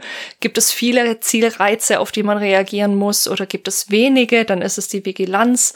Wir haben über diese Alertness gesprochen, wenn man grundsätzlich schon irgendwie so angespannt ist oder schon erwartet, dass jetzt vielleicht was kommt. Und das entweder, indem ich das selber schon erwarte oder indem ein Wannreiz quasi kommt und mir sagt, Achtung, jetzt kommt gleich was, wo du aufmerksam sein musst. Aber jetzt ist ja auch die Frage, Gibt's denn auch noch, und ja, das gibt's, wenn ich schon so frage, und ich habe es ja auch schon angeteasert ganz am Anfang, dass es auch solche Phänomene gibt in der Aufmerksamkeit. Selbst wenn wir der Meinung sind, wir sind gerade total aufmerksam und nichts kann unserem Blick entgehen, dass uns total große, wichtige Dinge dann doch entgleiten. Also es gibt solche Phänomene, die mit Aufmerksamkeit zusammenhängen. Da habe ich schon mitbekommen, Nikolas, dass du da auch ein bisschen was für uns im Gepäck hast. Ja, also um sich ein bestimmtes Phänomen, was du da angesprochen hast, zu verdeutlichen, da gibt es eine klassische Demo, die man sich am besten in Videoform zu Gemüte führt. Wir werden das entsprechend in den Shownotes verlinken, aber ich werde das mal versuchen zu beschreiben, was man da sieht. Ja? Aber ihr, wenn ihr das noch nicht gesehen habt, geht in unsere Show Notes, geht auf behind-the-screens.de, schaut in unsere Folge 42 und klickt auf den Link zum Selective Attention Test. Ihr müsst das unbedingt machen, bevor ihr weiterhört, denn man muss das erlebt haben. Man kann es sich nicht vorstellen, dass es wirklich funktioniert. Aber schaut euch das Video an und hört dann erst weiter oder überspringt ein paar Minuten, schaut in unsere Kapitelmarken, überspringt die Phänomene, klickt euch erst durch die Links und hört dann noch diesen Teil an. Es funktioniert einfach nur und es macht nur dann Spaß, wenn ihr das zuerst gemacht habt und dann euch spoilern lässt oder eben dann nicht mehr spoilern lasst, weil ihr es dann ja gesehen habt. Genau. Was ist in diesem Video zu sehen? Einige von euch werden es jetzt vielleicht äh, angeschaut haben und alle anderen müssen sich quasi jetzt mit der Audiodeskription äh, zufrieden geben. Es ist ein klassisches Experiment letztendlich, das von Daniel Simons und Christopher Chabris 1999 durchgeführt worden ist, auf Video aufgezeichnet worden ist. Und ähm, klassischerweise ist es so, als Teilnehmer an diesem Experiment äh, schaut man ein, auf, blickt man auf eine bestimmte Szene. Wir sehen eine Gruppe von Menschen und einige von denen sind weiß gekleidet und eine andere Gruppe ist schwarz gekleidet. Also im klassischen Fall haben wir so drei schwarz gekleidete Personen, drei weiß gekleidete Personen und die stehen so durcheinander und was machen die? Die spielen Basketball und passen sich mit dem Basketball gegenseitig so Bälle zu. Und mal landet der Ball bei den äh, weiß gekleideten Personen, mal landet er bei den schwarz gekleideten Personen. Und die passen sich natürlich immer gegenseitig die Bälle zu, so wie man das beim Basketball eben tut. Als äh, Teilnehmer des Versuchs ist man nun aufgefordert, die Anzahl der Pässe zu zählen, die sich die weiß gekleideten Personen eben zupassen. Und die laufen da durcheinander, ne, so ein dynamisches Spiel. Ne, ähm, mal ist der eine verdeckt irgendwie von dem anderen und also ein ziemliches Tobabo, aber man ist, ne, man, man fühlt sich der Aufgabe gewachsen und man fängt an zu zählen. So, ne, und äh, das wird nur ein bisschen erschwert dadurch, dass dann äh, je nach Variante auch vielleicht äh, ein, zwei oder mehr Bälle eben äh, in der Szene sind und da ist man schon ganz schön gefordert. Und was dann äh, in diesem Experiment klassischerweise gemacht wird, ist, es passiert etwas, was die meisten Leute gar nicht mitkriegen, während sie also das Zählen die, die, diese Pässe zählen, die sich die weiß gekleideten Personen zuwerfen. Was dann nämlich passiert ist, es läuft ein Gorilla durch das Bild. Und man würde man denken, ja, also wenn ein Gorilla durchs Bild läuft, dann das würde ich ja wohl mitkriegen, so, ne? Das Ding ist aber, also dieser Gorilla ist, äh, hat ein, also ist natürlich ein Mensch in einem Gorilla-Kostüm, schwarzes Fell die Beobachtung ist, wenn man das wirklich eine große Anzahl von Menschen machen lässt, die, diese Aufgabe, dass ein erheblicher Anteil der Leute tatsächlich nicht mitbekommen, dass dort so ein skurril, ein so ein skurriles Ereignis stattfindet, wie dass da auf einmal ein Gorilla durch das Bild läuft. Ja? Vor allem der dance da auch noch so ein bisschen rum, ja? Also der sneakt da nicht nur im Hintergrund irgendwie mal kurz durchs Bild, sondern der steht da und der bewegt sich und der danst so ein bisschen, bevor der geht. Ja. Es ist, ja. es ist wirklich unfassbar, aber dadurch, dass wir eben nicht auf die Schwarzgekleideten schauen, ich denke, da wäre der Anteil der Menschen, die den Gorilla bemerken, deutlich höher, weil eben das Suchkriterium quasi ist, ein, ein, auf ein dunkles, auf ein dunkles Kostüm quasi zu schauen, aber dadurch, dass wir eben auf das Weiße schauen sollen und automatisch dann alles ausblenden, was schwarz ist, also wir sind schon wieder genau bei unserer anfänglichen Definition auch von Aufmerksamkeit, dass wir das auf das eine richten und das andere ausblenden, da geht uns tatsächlich sowas Elementares wie, da taucht ein Mensch in einem Gorilla-Kostüm auf, völlig raus. Genau, dieses Phänomen nennt sich Unaufmerksamkeitsblindheit.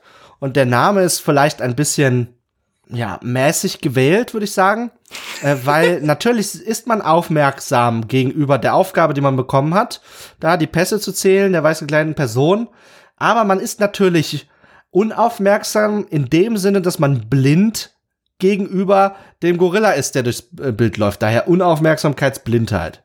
Wenn man das zusammenfasst, diesen Befund zu dieser, zu diesem Experiment, das damals dort stattgefunden hat, zu diesem Selective Attention Test, ne, dann würde man sagen, okay, das Ergebnis dessen war die Erkenntnis, wenn man also einen Beobachter hat und der hat eine schwierige Aufgabe, also dessen Aufmerksamkeit ist gefordert durch diese Aufgabe. So. Und insbesondere, wenn dafür so eine räumliche Aufmerksamkeit erforderlich ist. Ich muss also diesen ganzen Raum, diesen Bildraum scannen, der Ball, der fliegt hin und her. Und es gibt einen hohen Zeitdruck. Ne? Und zwar, die stoppen ja nicht im Spiel, sondern die, das Spiel läuft. Die passen hin und her und ich muss am Ball bleiben. Sonst bin ich raus. Ne? Dadurch entsteht so eine Form von Zeitdruck. Ne? Also, wenn Beobachter eine schwierige Aufgabe haben, für die eine räumliche Aufmerksamkeit erforderlich ist, und die unter hohem Zeitdruck machen müssen, dann passiert es, dass sie nicht in der Lage sind, ein unerwartet dargebotenes zusätzliches Objekt, was die Szene betritt, wie dieser Gorilla, in Gänze vollständig wahrzunehmen, alle Merkmale dieses Objektes wahrzunehmen.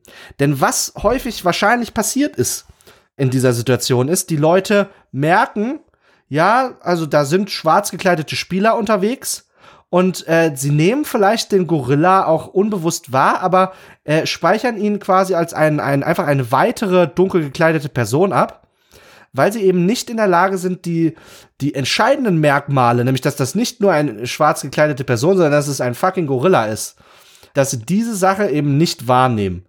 Und das ist, äh, ne, das ist etwas, was wir als Unaufmerksamkeitsblindheit bezeichnen. Und da gibt es natürlich auch Fälle, wo äh, aus dem Games-Bereich irgendwie, wo die Unaufmerksamkeitsblindheit eine Rolle spielt. Äh, Jessica, hast du eigene Beispiele oder Erfahrungen dafür? Spontan tatsächlich nicht. Ich habe mich furchtbar vorbereitet, wie man sieht. nee, tatsächlich ist mir spontan nichts eingefallen. Sicher gibt's gibt's da viele Momente und ich werde versuchen, meine Aufmerksamkeit dahingehend zu schulen, dass ich da in Zukunft mal drauf achte. Aber so ganz spontan ist mir tatsächlich nichts eingefallen. Ja, dann äh, hör mir doch aufmerksam zu, denn ich habe natürlich Spielebeispiele mitgebracht. Äh, relativ diesmal aus dem Indie-Bereich, weil ich, ne, man möchte sich ja irgendwie auch breit aufstellen hier. Und natürlich kommen häufig AAA-Spiele äh, zu Worte. Eigentlich habe ich jetzt zwei Indie-Spiele mitgebracht, die beide ziemlich populär sind und daher hoffentlich auch unseren Zuhörenden bekannt. Und zwar ist das zum einen Fess aus dem Jahre 2012. Ein Indie-Spiel, das im Grunde genommen eine Art 2D-Plattformer ist, in dem man aber auch äh, einiges an Rätseln zu lösen hat. Und äh, warum ist das jetzt ein Beispiel für Unaufmerksamkeitsblindheit? Und zwar ist es so, dass sehr viele Spieler dieses Spiel spielen und dabei eine bestimmte Sache gar nicht merken. Die merken nämlich gar nicht, dass im Hintergrund von vielen Szenen dieses Plattformers Symbole versteckt sind und dass man als Spieler lernen kann, diese Symbole zu lesen, zu deuten und sich dadurch, ohne jetzt zu viel zu spoilern, nochmal eine ganz andere Ebene dieses Spiels auftut. Und viele Leute sind diesen Symbolen gegenüber unaufmerksam und blind für diese versteckte Dimension des Spiels quasi Und ähm, ja, und damit ist das also ein, aus meiner Sicht zum Beispiel ein Beispiel für diese Unaufmerksamkeitsblindheit. Ein anderes Beispiel, was ich mitgebracht habe, wäre Papers, Please von Lucas Pope aus dem Jahr 2013. In Papers, Please spielt man einen Grenzbeamten und wird von äh, der Regierung des eigenen Landes also beauftragt, alle Leute zu scannen, zu, äh, zu, zu analysieren, die da über die Grenze wollen in das eigene Land. Es handelt sich dabei um eine faschistische Diktatur, also man hat also eigentlich keinen so netten Arbeitgeber. Und äh, man soll natürlich böse intriganten Terroristen, st staatsgefährdende Menschen aussortieren und die nicht über die Grenze lassen.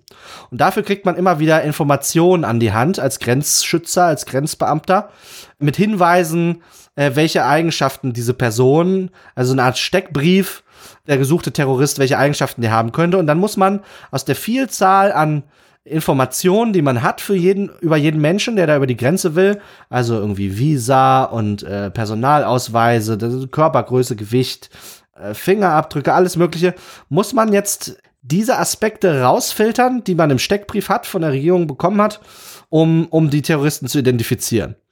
Und äh, dort passiert es unweigerlich beim Spielen, dass man sich so sehr fokussiert auf bestimmte Aspekte dieser mutmaßlichen Terroristen, wie, was weiß ich, die Körpergröße oder eben äh, das Gewicht, dass einem unweigerlich ein anderer Aspekt dabei in irgendeiner Form durch die Finger rutschen wird.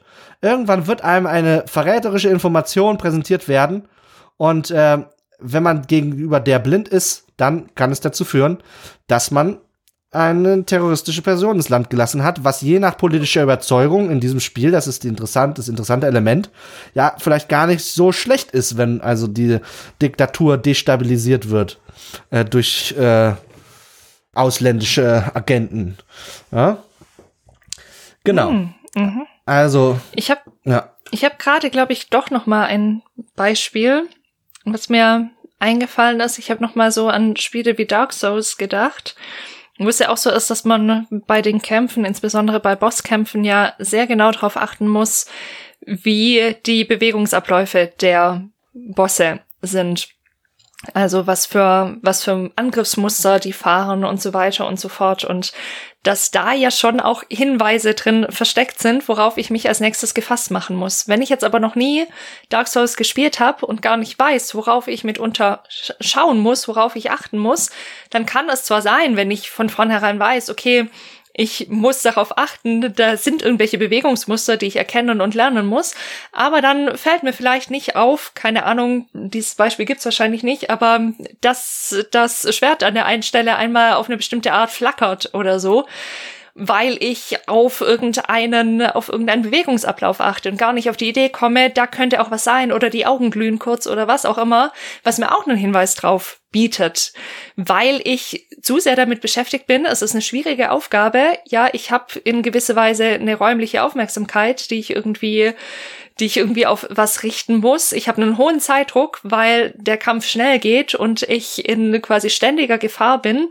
Und dann rechne ich nicht damit, dass neben dem Bewegungsablauf vielleicht noch irgendein anderes Merkmal an dem Boss oder was auch immer sich verändert, auf das ich schauen muss.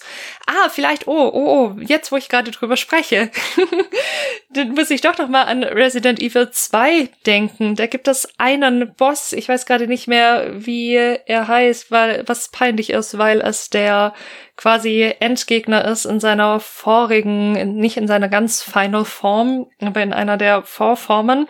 Es ist so eine ein sehr schon durch dieses Virus verwachsener Typ, der, der hat große Augen auf einem seiner Oberarme.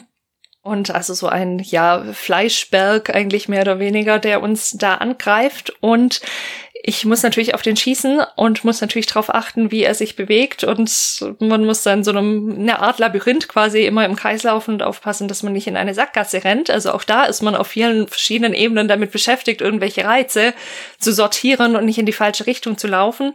Und das kann einem rausgehen, zumindest ganz am Anfang erstmal, dass nur das Auge verwundbar ist und dass nur wenn das Auge, also eins dieser großen Augen da an dem, an dem Arm. Wenn das gerade geöffnet ist, nur dann kann ich schießen und nur dann kann ich überhaupt irgendeinen Damage erzielen. Und das kann sein, dass ich damit vielleicht, wenn ich zum Beispiel noch nie so ein Spiel gespielt habe oder bisher sehr selten, nicht auf die Idee komme, dass das was damit zu tun hat. Wenn man das oft gemacht hat, dann ist es kein unerwarteter Reiz, der da geboten wird, weil man schon damit rechnet, ah, okay, das ist ein Auge, klar, ich muss darauf warten, dass es aufgeht, muss ich drauf schießen. Völlig klar, aber Menschen, die das nicht gewohnt sind, wissen das eben nicht und laufen dann eher Gefahr, sowas zu übersehen. Das wäre dann also eher äh, so eine Form der, der Game Literacy vielleicht. Ja, äh, die einem ja. in dem Fall aushelfen würde. Natürlich auch ein Thema, dem wir uns auch schon gewidmet haben an dieser Stelle. Verlinken wir das natürlich in den Show Notes. Auf jeden Fall. Und ähm, Genau, es geht darum, dass es natürlich ein unerwartet dargebotenes Objekt ist. Ne? Und ich finde, Boss, Bosskämpfe hast du ein sehr gutes Beispiel auch genannt, ne? weil häufig die ja so klassischerweise mehrere Phasen haben. Ne? Je, je weiter man die Lebensenergie reduziert des Bosses irgendwie, desto, ne, desto eine Schippe legt der noch mal oben drauf. Und dann kommt es eben dazu, dass dann häufig unerwartet zum Beispiel irgendein Move ausgepackt wird, der einem kalt erwischt. Äh, ein Laserschuss, der irgendwie, wo man denkt, wo kommt der? Ja klar, jetzt schießt du auch noch aus deinem Schwanz einen Laserstrahl oder was. Okay, alles klar wie unfair ist das denn? Ne? Oder, äh, oder irgendwie der Boss kriegt irgendwie noch ein paar Helferlein, die scheinbar aus dem Nichts spawnen und einem das Leben äh, zur Hölle machen, weil man sie nicht gesehen hat. Und das ist genau diese Unaufmerksamkeitsblindheit dann, ne? Ja, und wenn man das ein paar Mal gemacht hat, dann fragt man sich, wie man das beim ersten Mal nicht sehen konnte, weil man jetzt eben total drauf eingestellt ist, dass jetzt was kommt und dann sieht man sofort. Aber ja, wie du auch richtig sagst, das ist eine Frage der Literacy und ich glaube, das ist an vielen Stellen, vielleicht nochmal, wenn wir gerade an dem Punkt sind, auch nochmal so ein allgemeineres Beispiel, was man ja auch häufig beobachtet, wenn man Menschen vor Spiel setzt, die das normalerweise nicht tun, die sind mit den ganzen Reizen, die da auf einen einströmen, in den meisten Fällen völlig überfordert, weil sie eben noch gar nicht wissen, nach welchen Kriterien sie unterscheiden müssen, welches gerade die relevanten Reize sind und welche nicht. Während jemand vielleicht auch gerade, wenn wir nochmal bei solchen Franchises bleiben, wo es schon viele Teile einer Reihe gibt, wenn man ein paar gespielt hat und die sich nicht gerade maßgeblich ändern, dann wird man den vierten oder fünften Teil wird man einfach durchlaufen an vielen Stellen, weil man weiß, okay, diese Objekte da kann ich sowieso nicht aufheben, die sind nicht anklickbar, die werde ich auch nicht brauchen, weil das in dem Spiel gar nicht relevant ist. Wäre eine Person, die entweder diese Franchise nicht kennt oder ganz grundsätzlich mit Games wenig Erfahrung hat, gar nicht weiß, welches die relevanten Reize sind und worauf sie quasi ihre Aufmerksamkeit richten muss und was sie getrost hinten überfallen lassen kann. Das ist jetzt wieder ein gutes Beispiel, wie dieses Thema Aufmerksamkeit irgendwie fast alles, was wir, wie wir mit Videospielen interagieren, eben irgendwie in irgendeiner Form, in irgendeiner Weise prägt und an Tisch dann eben auch eine Vielzahl von äh, quasi Überschneidungen hat zu vielen der Themen, die wir hier im Podcast schon besprochen haben und auch noch besprechen werden. Ja? Aber lasst uns weiter kramen in unserem Baukasten von interessanten Aspekten von Aufmerksamkeit. Und wir haben also jetzt die Unaufmerksamkeitsblindheit uns angeschaut. Und das beschreibt ja gewissermaßen auch eine Grenze von Aufmerksamkeit. Also nämlich, wenn es zu einer Art ne, Versagen kommt bei einer Aufgabe irgendwie. Ne? Und dererlei Phänomene gibt es noch mehrere. Und ich möchte insbesondere jetzt noch ein anderes herausgreifen, nämlich als Partner der Unaufmerksamkeitsblindheit gesellt sich in unserem Baukasten noch die Veränderungsblindheit dazu. Und das ist gewissermaßen ein, ein ähnliches Phänomen, aber doch auch sehr verschieden. Und auch hier gibt's wieder eine klassische, klassisches Experiment, ein witziges Video, was man sich angucken kann, was unmittelbar verdeutlicht, worum es bei der Veränderungsblindheit geht, auch im Gegensatz zur ähm, Unaufmerksamkeitsblindheit. Und das wurde von denselben äh, Forschern sehr gekonnt äh, schon Ende der 90er Jahre auf Film gebannt. Findet sich ebenfalls auf YouTube wieder. Findet ihr ebenfalls in den Show Notes und würden wir ebenfalls empfehlen, euch unbedingt reinzuziehen, bevor ihr den Podcast weiter lauscht. Jessica, möchtest du vielleicht beschreiben, was da, was man in diesem Video zu sehen kriegt? Unbedingt. Ich liebe dieses Video. Es ist einfach absolut fantastisch. Man sieht eine Straße. Man ist in einer Stadt quasi unterwegs und eine Person kommt mit einem Stadtplan und fragt einen Passanten oder eine Passantin nach dem Weg zu der Kirche oder was auch immer. Also gibt sich als Tourist aus und fragt. Und jetzt fängt die andere Person an zu erklären und aus dem Nichts tauchen zwei wohl Umzugsmitarbeiter oder vielleicht Bauarbeiter, die gerade ein Haus bauen oder auf jeden Fall eine Tür austauschen auf, die eben eine solche Tür tragen. Und natürlich wollen sie genau zwischen diesen beiden Menschen, die da gerade mit an diesem Stadtplan rumhantieren, wollen sie genau zwischen den beiden durch und was dann passiert ist, das ist natürlich, wir haben es schon geahnt, das ist gestellt. Und hinter dieser Tür tauscht die Person, die fragt, quasi mit einer der Personen, die diese Tür trägt, den Platz. Also haben wir quasi, nachdem die beiden Menschen mit der Tür da durch sind, haben wir eine andere Person, die die Passantin oder den Passanten nach dem Weg fragt, als davor.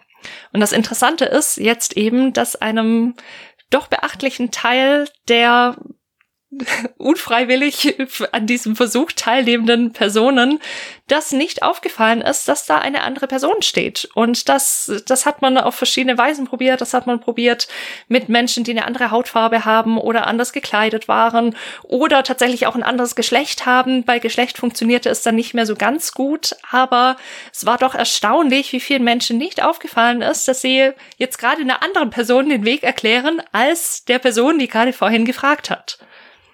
Also das Beispiel, was du jetzt gerade so schön beschrieben hast, ne?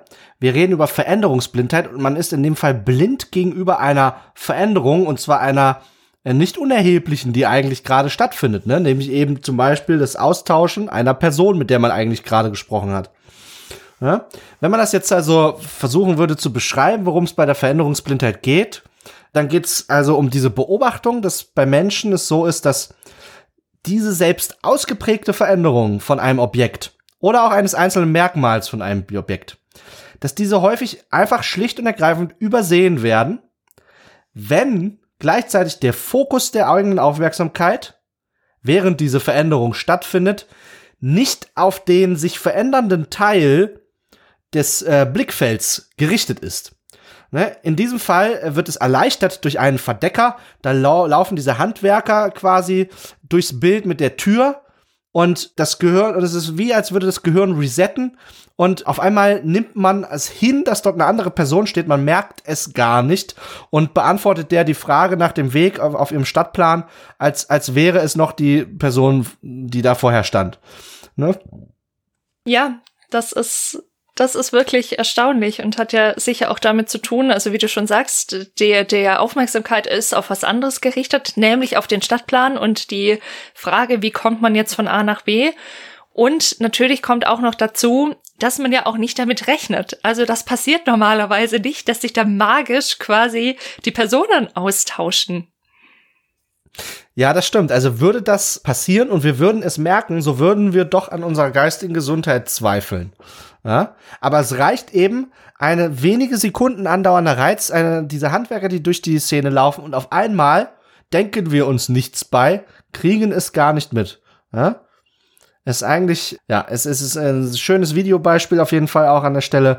The Door Study von Simons und Levin äh, an der Stelle definitiv ein Tipp. Und nun ist es so, diese Veränderungsblindheit, die lässt sich natürlich auch in Spielen kreativ nutzen, aber sie kann natürlich auch ein Hindernis darstellen. Ja. Und ähm, ja, vielleicht um ein Beispiel aus der Spielentwicklung jetzt zu bieten. Ja, ein junger Spielentwickler mit dem Namen Mark Manuelo, der besitzt einen Blog, in dem er so ein bisschen aus, seinem, äh, aus seinen Erfahrungen als Videospielentwickler berichtet und von seinen Projekten berichtet auch. Das werden wir entsprechend an der Stelle verlinken. Und äh, dieser Mark Manuelo, der hat äh, schon als äh, junger Mann an einem Videospiel gearbeitet mit dem Namen Olympus Naumachia. Ein, ja, mehr oder weniger Mobile Game, in dem man ein Schiff steuert über, über, über ein Gewässer und sich mit anderen Schiffen irgendwie auseinandersetzen muss. Und man kann dabei so Power-Ups einsammeln. So, das ist so grob irgendwie, worum es geht. Und äh, Was hat das jetzt mit Veränderungsblindheit zu tun? Dieser Marc Manuelo hat bei der Entwicklung eine interessante Beobachtung gemacht, die mit der Veränderungsblindheit zusammenhängt. Und zwar hat er also in einer Prototypenversion des Spiels, als es noch nicht fertig entwickelt war, hat er also diese Schiffe und diese Power-Ups schon implementiert gehabt und die Gegner und die, die, die Tester, die das Spiel, diese Prototypenversion getestet haben, die haben berichtet, dass sie häufig nicht mitbekommen, dass sie ein Power-Up eingesammelt haben. Die sind also, was da passiert ist, die sind mit ihrem Schiff über das Power-Up, was da irgendwie auf dem Wasser schwamm, drüber gefahren und haben gar nicht gemerkt, dass es danach verschwunden war, dass sie da etwas aufgesammelt hatten. Ja? Sie warnt gegenüber der Veränderung in ihrem Blickfeld, nämlich dass da vorher ein Power-Up lag und hinterher nicht mehr, waren sie blind. Und das ist etwas, was er aus Game-Design technischer Sicht als ungünstig empfand, weil er natürlich gerne will, dass die, äh, dass die Spieler informiert sind und mitbekommen, wenn sich was verändert im Spiel, wenn sie ein Power-Up eingesammelt haben. Und dann hat er das Spiel überarbeitet und er hat eine zusätzliche Animation eingefügt. In der Release-Version des Spiels ist es so, wenn man mit seinem Schiff über das Power-Up fährt, dann wandert dieses Power-Up so an den linken Bildschirmrand auf den Power-Up-Haufen. Und äh, das ist also eine, eine Bewegung, die eigentlich, äh, die man nicht verpassen kann letztendlich, die da im Gesichtsfeld des Spielers stattfindet. Und damit hatte er dieses Problem der Veränderungsblindheit gelöst und die Spieler waren auf einmal, wussten jedes Mal, wenn sie ein Power-Up eingesammelt hatten. Ne, das ließ, ließe sich mit viel Fantasie natürlich auch noch mal ganz anders regeln, mit Audioeffekten noch zusätzlich beim Einsammeln eines Power-Ups zum Beispiel und so weiter und so fort. Da gibt's verschiedene Möglichkeiten. Äh, aber das ist vielleicht so ein Beispiel aus der Spielentwicklung, der Entwicklung eines realen Spiels, wo es um diese Veränderungsblindheit eben geht und wie sie dann auch dem Spieler manchmal eben ja, das Spiel erschweren kann. Ich finde das auch sehr interessant gelöst, weil ja tatsächlich auch dadurch, dass das von dem Punkt, an dem das Power-Up liegt, an diesen Bildschirmrand auf diesen Haufen in Anführungszeichen fliegt, es ist ja besonders charmant, weil eben diese Bewegung dahin auch noch unseren Blick auf sich lenkt. Und zwar genau dahin, wo man sie dann auch haben möchte, nämlich auf dem Haufen. Also das ist sogar sehr elegant. Man hätte auch sagen können, okay, dann blinkt einfach da am Bildschirmrand dieses Power-Up diese Power-Up auf Haufen irgendwie auf oder sowas, aber genau durch diese Bewegung, dass es quasi unseren Blick ganz, ganz smooth dahin lenkt, ist das sehr, sehr gut gelöst. Ich habe auch noch ein Beispiel mitgebracht. Ich habe an Layers of Fear gedacht. Das ist auch, ich habe es heute mit Wir Horrorspielen. das Horrorgenre nicht, ne? Das äh, Halloween ist noch zu nicht. aktuell.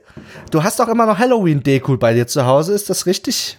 Oh nein, ich hab's, ich hab's inzwischen endlich geschafft, die Spinnen und die Kürbisse und die Geister hier zu entfernen und sie durch durch Sterne und Kugeln und Schneemänner zu ersetzen. Aber hoffentlich hast du nicht den Geist der Weihnacht damit vertrieben. Oh nein, nein, bestimmt nicht. Den habe ich hier frisch eingeläutet. Nun ja, auf jeden Fall zurück zu Layers of Fear, um wieder beim Horror zu landen und die Weihnachtszeit hier aus dem Podcast rauszuwerfen. Oh nein, wie furchtbar.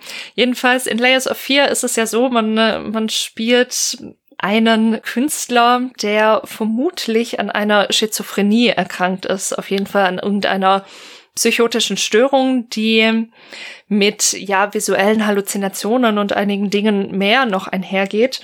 Jedenfalls bewegen wir uns durch das Anwesen und werden eben im Verlauf des Spiels immer mehr in dieser psychotischen Welt gefangen. Das heißt, die Räume verändern sich und wir bewegen uns durch Teile des Hauses und es kann sein, dass wir im Kreis laufen, also wir biegen quasi immer wieder rechts ab und müssten eigentlich im Kreis laufen, aber plötzlich sind wir woanders, der Raum geht irgendwie anders weiter, als wir das erwartet hätten oder irgendwo taucht eine Tür auf, wo wir gar keine Tür erwartet haben, weil da vorhin keine war.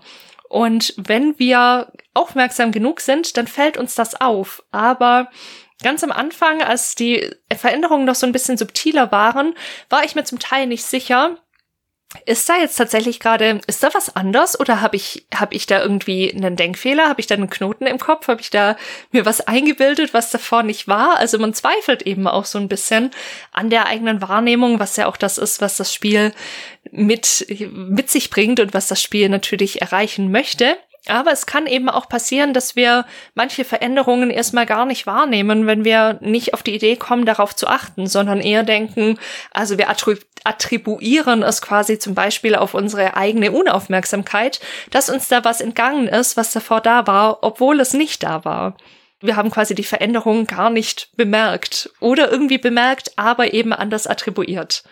Da sieht man wieder an so einem Beispiel, wie intelligent es viele Videospielnutzer, Videospielentwickler es zu nutzen wissen, auf unserer Klaviatur des Geistes zu spielen und eben verschiedene Formen der Aufmerksamkeitsleistungen, aber eben auch der Grenzen der menschlichen Aufmerksamkeit zu nutzen für das Schaffen einer Erfahrung, ne, einer Videospielerfahrung und auch unterschiedliche Erfahrungen.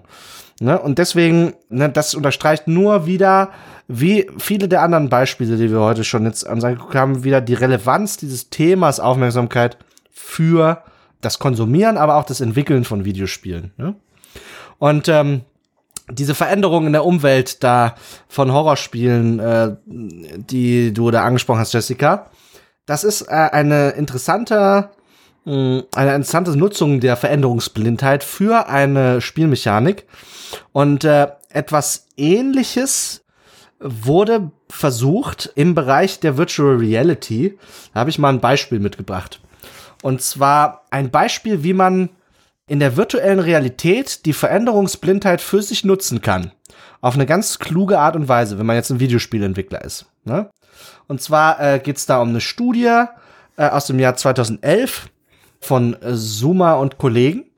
Und die haben was, ja, haben eine ganz schlaue Idee gehabt. Die haben also eine Virtual Reality Experience erschaffen. Man ist in einem großen Bürogebäude mit mehreren Büros drinne und äh, muss verschiedene äh, Aufgaben erledigen, muss durch diese Büros wandern.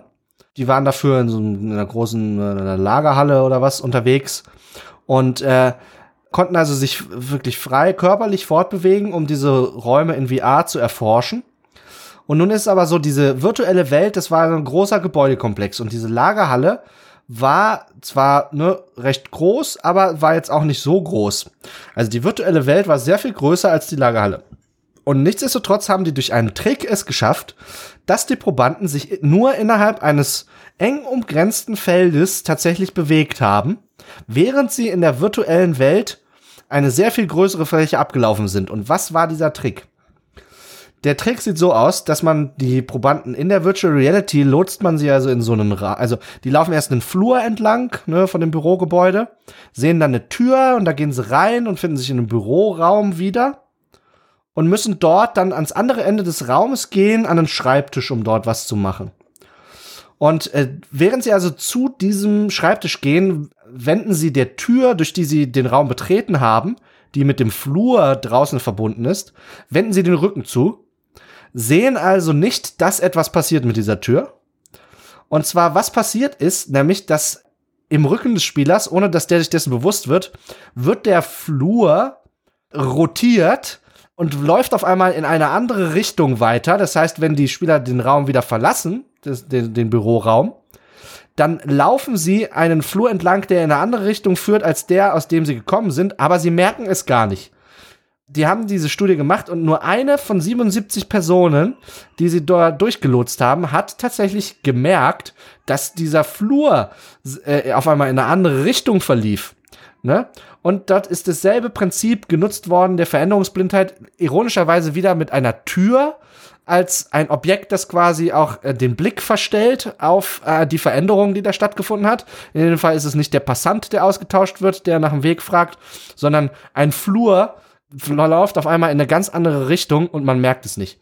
Und das kann man jetzt halt so elegant designen, dass die Versuchspersonen das Gefühl haben, sie laufen durch einen riesigen Bürokomplex immer einen noch längeren Flur entlang.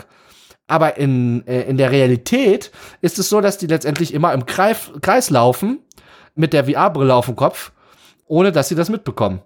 Und so haben die in dieser Studie äh, die Forscher eben aus einem 218 Quadratmeter großen Bürofläche, die haben sie in der echten Welt auf nur 16 Quadratmetern nachbilden können. Und die Versuchspersonen hatten das Gefühl, sie laufen durch diese 218 Quadratmeter große Fläche dort.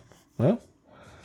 Das ist ein total beeindruckendes Beispiel. Also man hat ja eine Fläche von vier mal vier Metern quasi, auf, den, auf der das stattfindet heißt, das passt in jedes vielleicht bisschen größere Wohnzimmer rein und man kann so einen Effekt damit erzeugen. Das ist wirklich fantastisch. Ich habe auch so ein bisschen, ist ja auch sowas, was in Star Trek vielleicht auch ein Trick sein könnte. Da hat man ja die Holodecks und man hat ja immer diesen, ja auch diese Holodecks sind ja sehr begrenzt von ihren Räumlichkeiten und tatsächlich bewegen sich die Menschen ja dort, ja, ohne Headset oder Head-Mounted Display natürlich durch die Gegend, aber vielleicht werden auch da irgendwann, wenn es mal sowas wie Holodecks geben wird, solche Techniken oder ja Mechaniken zum Einsatz kommen. Also ein super spannendes Beispiel, insbesondere natürlich auch für unsere Game Devs da draußen, die uns zuhören von den verschiedenen Studios und Kanälen und ja, lasst uns gerne wissen, was ihr von all diesen Entwicklungen haltet und ob ihr die schon mal benutzt habt, vielleicht in einem Spiel oder euch vorstellen könnt, sie zu benutzen. An dieser Stelle denke ich, macht es Sinn, wenn wir unseren Blick in den Werkzeugkasten beenden, wenn wir, dass wir den Werkzeugkasten schließen für heute, denn äh, ich kann mir vorstellen, dass die Aufmerksamkeit des einen oder anderen Zuhörenden an dieser Stelle bereits schon strapaziert sein mag. Bevor wir allerdings euch entlassen in die Unaufmerksamkeit, die wir euch dann gönnen, in dem Fall, möchten wir noch auf zwei interessante Aspekte äh, zu sprechen kommen, die auch aus der Community speziell nochmal an uns rangetragen worden sind zu diesem Thema, weswegen wir euch da äh, zumindest ein paar rudimentäre Erkenntnisse nicht vorenthalten wollen. Jessica, welche beiden Punkte oder welchen Punkt möchten wir zunächst noch besprechen? Ja, zum einen hat uns Connoisseur Samuel gefragt, wie es denn um den Mythos des Dual- oder gar Multitaskings steht. Also ob das dann eigentlich überhaupt tatsächlich funktioniert, seine Aufmerksamkeit irgendwie aufzuteilen. Das ist natürlich eine sehr, sehr spannende Frage, die in der Psychologie natürlich auch immer wieder erforscht wird, weil es ja auch so ein gesellschaftliches Phänomen ist und ja oft auch als eine vermeintliche besonders tolle Leistung propagiert wird und Menschen damit angeben, ja, ja, ich kann Multitasking, ich kann fünf Dinge gleichzeitig machen und kann meine Aufgaben so erledigen. Deswegen ist es eine super spannende Frage in diesem Zusammenhang. Ja, ne, also es ist natürlich häufig im Arbeitskontext begegnet man diesem irgendwie ne, Multitasking. Also ich kann, äh, jemand beschreibt vielleicht, dass er irgendwie während er telefoniert, kann er noch dann äh, Protokoll schreiben und zeitgleich noch äh, den Kalender checken und sowas. Alles beneidenswerte Leistungen, zu denen ich persönlich eher seltener als häufiger in der Lage bin oder mich dazu in der Lage sehe. Aber das ist natürlich, sagen wir mal, also ein, auch in der Populärliteratur-Diskussion und so weiter, das ist ein, ein bisschen ein, ein, ein Hot Topic, was gerne irgendwie bemüht wird. Und ähm, natürlich gibt's auch rigorose psychologische Forschung zu diesen Themen mit teils ähm, übereinstimmenden, teils widersprüchlichen Befunden. Generell bleibt festzuhalten, dass natürlich das Multitasking auch für Videospiele ein relevantes Thema ist, weil äh, natürlich auch in Videospielen manchmal unterschiedliche Dinge gleichzeitig an unserer Aufmerksamkeit zerren, im Sinne einer vielleicht einer exogenen Aufmerksamkeit, um nochmal in unseren Werkzeugkasten zurückzugreifen. Und äh, ja, Jessica, wie sieht denn das aus? Sind Menschen tatsächlich dazu in der Lage, mehrere Dinge gleichzeitig gleich gut äh, zu bearbeiten, denen ihre Aufmerksamkeit zu widmen? Ja, also gleich gut ist immer so eine Frage natürlich. Es gibt da verschiedene Experimente und grundsätzlich ist es unter bestimmten Umständen schon möglich, mehrere Dinge gleichzeitig auch zu bearbeiten. Aber wie, glaube ich, jetzt an vielen Stellen auch schon deutlich wurde, ist es natürlich so, dass wir nur begrenzte Ressourcen zur Verfügung haben, also kognitive Ressourcen. Solange die nicht ausgeschöpft sind, ist es prinzipiell möglich. Es ist auch, das zeigt sich in manchen Studien, in gewissem Rahmen trainierbar, geht aber oft mit Stressempfinden einher. Und was sich eben auch sehr häufig zeigt, ist, dass man meistens länger dafür braucht, wenn man das parallel machen will, als wenn man die Aufgaben nacheinander bearbeiten würde. Und in einigen Fällen ist es tatsächlich auch so, dass man vermutlich nicht wirklich gleichzeitig beide Dinge bearbeitet, sondern sehr schnell und sehr häufig eben zwischen den beiden Aufgaben wechselt. Was natürlich mit sich bringt, dass man dann auch mehr Fehler macht, dass der Wechsel auch als anstrengend erlebt wird. Also ich habe ja schon das Stressempfinden auch gerade genannt. Und ja, dass da eben einige Dinge zusammenkommen, die uns dann eigentlich doch eher fehleranfällig machen und uns ja vielleicht helfen, mit so einer Fähigkeit anzugeben, aber es tatsächlich sehr viel leichter und sehr viel gesünder wäre, die Aufgaben nacheinander zu erledigen und die gesamte Aufmerksamkeit am Stück darauf zu verwenden. Das hast du sehr schön zusammengefasst, Jessica.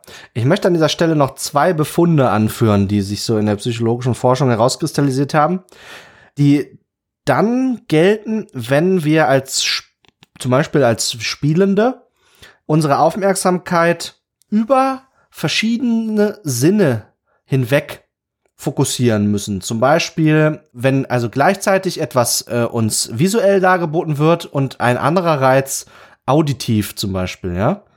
Und da gibt es diesen allgemeinen Befund, dass das allgemein Leuten, den Menschen schwerfällt, ihre Aufmerksamkeit über verschiedene Sinne hinweg auf unterschiedliche Orte zu lenken.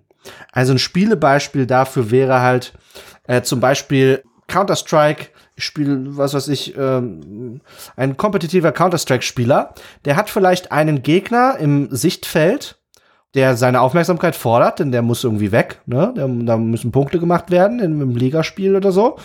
Der muss weg. Der schwirrt mir im Gesichtsfeld rum, aber gleichzeitig hört er, weil er irgendwie so gute Kopfhörer hat, ein geschultes Gehör, hört er, dass von hinten rechts oder so äh, ein weiterer Feind anrückt. So. Und ähm, einem Durchschnittsspieler fällt es nun schwer, die also Aufmerksamkeit über die verschiedenen Sinne hinweg zwischen diesem Audio, Audioreiz und dem visuellen dort zu verteilen. Und ähm, man wird unter Umständen Probleme kriegen. Und dann ist es vielleicht so, dass gerade die kompetitiv äh, Hochleistungsspieler gerade diese Fähigkeit auszeichnet, das vielleicht besser zu können als andere Spieler. Ne? Mit solchen unterschiedlichen Reizen umzugehen. Das ist der eine Befund. Und es gibt noch eine Art spiegelbildlichen Befund dazu. Und zwar ist es so, dass auffällige Reize, die über einen bestimmten Sinn präsentiert werden, in der Regel, ohne dass wir das wollen, unsere Aufmerksamkeit auch über die anderen Sinne hinweg auf sich zieht. Also man muss sich das vorstellen, zum Beispiel ein Objekt, was sich mir visuell darbietet und auf einmal horche ich auch hin, was dort passiert. Ein NPC, den ich sehe, wo ich sehe, der bewegt sich die Lippen und unser Geist denkt sich, na, da horche ich doch mal hin, was der mir zu erzählen hat. Ein anderes Spielebeispiel, ganz umgekehrt, und hatte, jetzt habe ich diesmal auch einen aus dem Horrorbereich mitgebracht. Ha. Äh, weil auch hier wieder damit gespielt wird, auch äh, mit diesem, äh, mit dem das Spiel mit der Aufmerksamkeit. Und zwar in Amnesia The Dark Descent von 2010 äh, gibt es unsichtbare Gegner, die sehr gruselig sind und wir sind als hilfloser Charakter denen ausgeliefert und wir sollten lieber äh, nicht mit denen kollidieren, denn sonst passiert was Schlimmes und die jagen einem viel Angst ein und man rennt vor ihnen weg durch die Dunkelheit und es ist sehr auf, nervenaufreibend. Und was passiert ist, wenn man dieses Spiel spielt, unweigerlich ist, man die diese Gegner sind unsichtbar und man kann man man kann sie manchmal lokalisieren indem man so Wasser äh, wenn man durchs Wasser läuft dann sieht man so das Wasser sich äh, so pl äh, platschen und zur Seite bewegen. Aber was eigentlich viel eindrücklicher ist ist das Geräusch was die machen wenn die sich wenn die sich nähern. Man hört sie aber man sieht sie nicht. Und was unweigerlich passiert ist wenn man von denen wegrennt ist man läuft so man läuft so man denkt man hat sie abgehängt und dann hört man was hinter sich und was macht man dann? Man dreht sich um und guckt, was da bitte ist und ob es schon, ob der irgendwie, ob da mich gleich jemand um, der das Monster mich umbringt so. Also was da passiert ist, ein auffälliger Reiz im im auditiven äh, über den auditiven Sinn, der zieht unweigerlich, ohne dass ich das will, meine Aufmerksamkeit auch im visuellen Bereich auf sich und ich muss nachgucken, was da ist, sonst kann ich nicht mehr keinen Schritt weitergehen oder so, ne? In dem Fall auch, also so eine Art, ähm, letztendlich eine, äh, ein, ein Scheitern des, des Aufsplittens von Aufmerksamkeit über verschiedene Sinne hinweg, weil die quasi konvergieren. Ohne dass ich das will, konvergieren meine Sinne und verschiedene Formen der Aufmerksamkeit, also die auditive und die visuelle, konvergieren auf, auf dasselbe Objekt. Sehr schöne Beispiele nochmal. Ist auch bei Amnesia ja gerade leider nicht so klug, dann noch hinzuschauen und sich umzudrehen und nicht möglichst schnell zumindest aus dem Wasser zu kommen. Aber du hast jetzt schon so ein bisschen, du hast es bei Counter-Strike, bei dem Beispiel gerade schon angeteasert, als du gesagt hast, geübte und vielleicht nicht so geübte Spielende. Daran schließt sich vielleicht so ein bisschen die letzte Frage an, die wir jetzt noch in den letzten verbleibenden Minuten noch kurz ansprechen wollen. Obi hat uns nämlich gefragt, ob Games dabei helfen können, die Aufmerksamkeit zu trainieren. Und das ist ja ein bisschen so eine neurobiologische, neuropsychologische Frage vielleicht auch. Und tatsächlich ist es so, dass bezüglich des Neuro-Einflusses von Games die Aufmerksamkeit das best erforschte Gebiet ist. Also bist du richtig mit der Frage, liebe Obi, an dieser Stelle. Man hat unter anderem gefunden, ich werde euch die entsprechende das entsprechende Review natürlich auch in den Show Notes verlinken, dass wir, also dass Menschen, die viel Videospiele spielen, bessere Leistungen erbringen in selektiver, in periphere visueller, also genau wenn sich am Rand quasi des Sichtfelds was passiert und in geteilter Aufmerksamkeit bessere Leistungen bringen können. Was sich auch zeigt, ist, dass man sich schneller zu neuen Stimuli hin quasi die, die Aufmerksamkeit richten kann, dass man auch umgekehrt schneller bereit ist, sich woanders hin zu orientieren von sich aus, also ohne dass da quasi schon irgendwas blinkt oder sowas. Und dass es eine bessere Verknüpfung gibt zwischen verschiedenen Arealen, die für Aufmerksamkeit zuständig sind und Arealen, die für die Sensomotorik, also quasi das Zusammenspiel von Sensorik und mit Motorik, also Bewegung aufgrund von Rückmeldung durch die Sinne, zum Beispiel Balancieren oder sowas, dass da quasi eine bessere Verknüpfung zwischen diesen Arealen stattfindet oder passiert bei Menschen, die viele Spiele spielen. Und das ist nicht nur ein eine Korrelation, sondern man hat das eben auch in Studien nachweisen können, dass sich das tatsächlich durch das Spielen entwickelt. Da gibt es auch ganz verschiedene Beispiele auch noch dafür, dass auch andere Aktivität quasi in verschiedenen Gehirnbereichen stattfindet bei Menschen, die viele Spiele spielen, wenn sie zum Beispiel jetzt mit einer Aufgabe konfrontiert sind, die mehr Aufmerksamkeit erfordern. Da geht man also davon aus, dass man quasi, wenn man viel spielt, besser in der Lage ist, die Ressourcen, die einem zur Verfügung stehen, an Aufmerksamkeit aufzuteilen und zu verteilen. Allerdings muss man neben den ganzen lobenden Dingen schon auch erwähnen, dass man zum Beispiel auch in Studien ab und an findet, dass wenn es um Kinder geht, das Spielen, das Vielspielen von Videospielen auch auf bestimmte Bereiche in der Gehirnentwicklung tatsächlich negative Auswirkungen haben kann. Zum Beispiel in dem Bereich der verbalen Intelligenz, also wo es um Sprache geht und auch noch in anderen Bereichen. Also es ist nicht alles nur gut, aber tatsächlich ist die Forschungslage schon so, gerade wenn wir erwachsene Spielende uns anschauen, dass da tatsächlich auch natürlich kennen wir Reaktionszeiten und so weiter, durchaus auch eine Verbesserung durch das Spielen möglich ist. Es gibt ja sogar richtig therapeutische Programme, ne, die äh, bei kognitiv oder neurologisch eingeschränkten Patienten eben bestimmte mentale Leistungen wieder in Gang bringen sollen. Ich habe selbst mal im Rahmen eines Praktikums in der Klinik mit einem äh, Programm namens Cockpack gearbeitet, was mehr oder weniger eine Art Spielesammlung war, äh, um ja. eben eingeschränkte Patienten dort zum Beispiel deren Aufmerksamkeit äh, in irgendeiner Form zu trainieren. Und äh, ne, das würde man natürlich nicht machen, würde man sich davon nicht auch einen Nutzen versprechen. Ne? Alles andere würde ja bedeuten, dass man auch die Zeit der Patienten dort verschwendet, was äh, natürlich nie vorkommt in einer psychiatrischen Klinik. Ähm, Natürlich nicht. Ist ja. sehr teuer, dass die Menschen da drin sind. Dann muss sich das auch lohnen. Ja. Liebe Jessica, ich glaube, wir blicken zurück heute auf einige interessante Aspekte und Befunde zum Thema Aufmerksamkeit, Aufmerksamkeit in Videospielen. Wir haben uns äh, an äh, Definition von Aufmerksamkeit versucht, haben geschaut, wo spielt Aufmerksamkeit überall eine Rolle, welche Formen der Aufmerksamkeit gibt es, aber wo verlaufen auch die Grenzen der Aufmerksamkeit, haben uns verschiedene Phänomene angeguckt, die mit den Grenzen der Aufmerksamkeit zusammenhängen. Und äh, haben uns zum Schluss noch mit Befunden beschäftigt zur der Frage, ob Videospiele Aufmerksamkeit befördern können äh, oder nicht. Und ich glaube, an dieser Stelle ist auch dann die äh, letztendlich schon bald die Daueraufmerksamkeit unserer Zuhörenden arg strapaziert.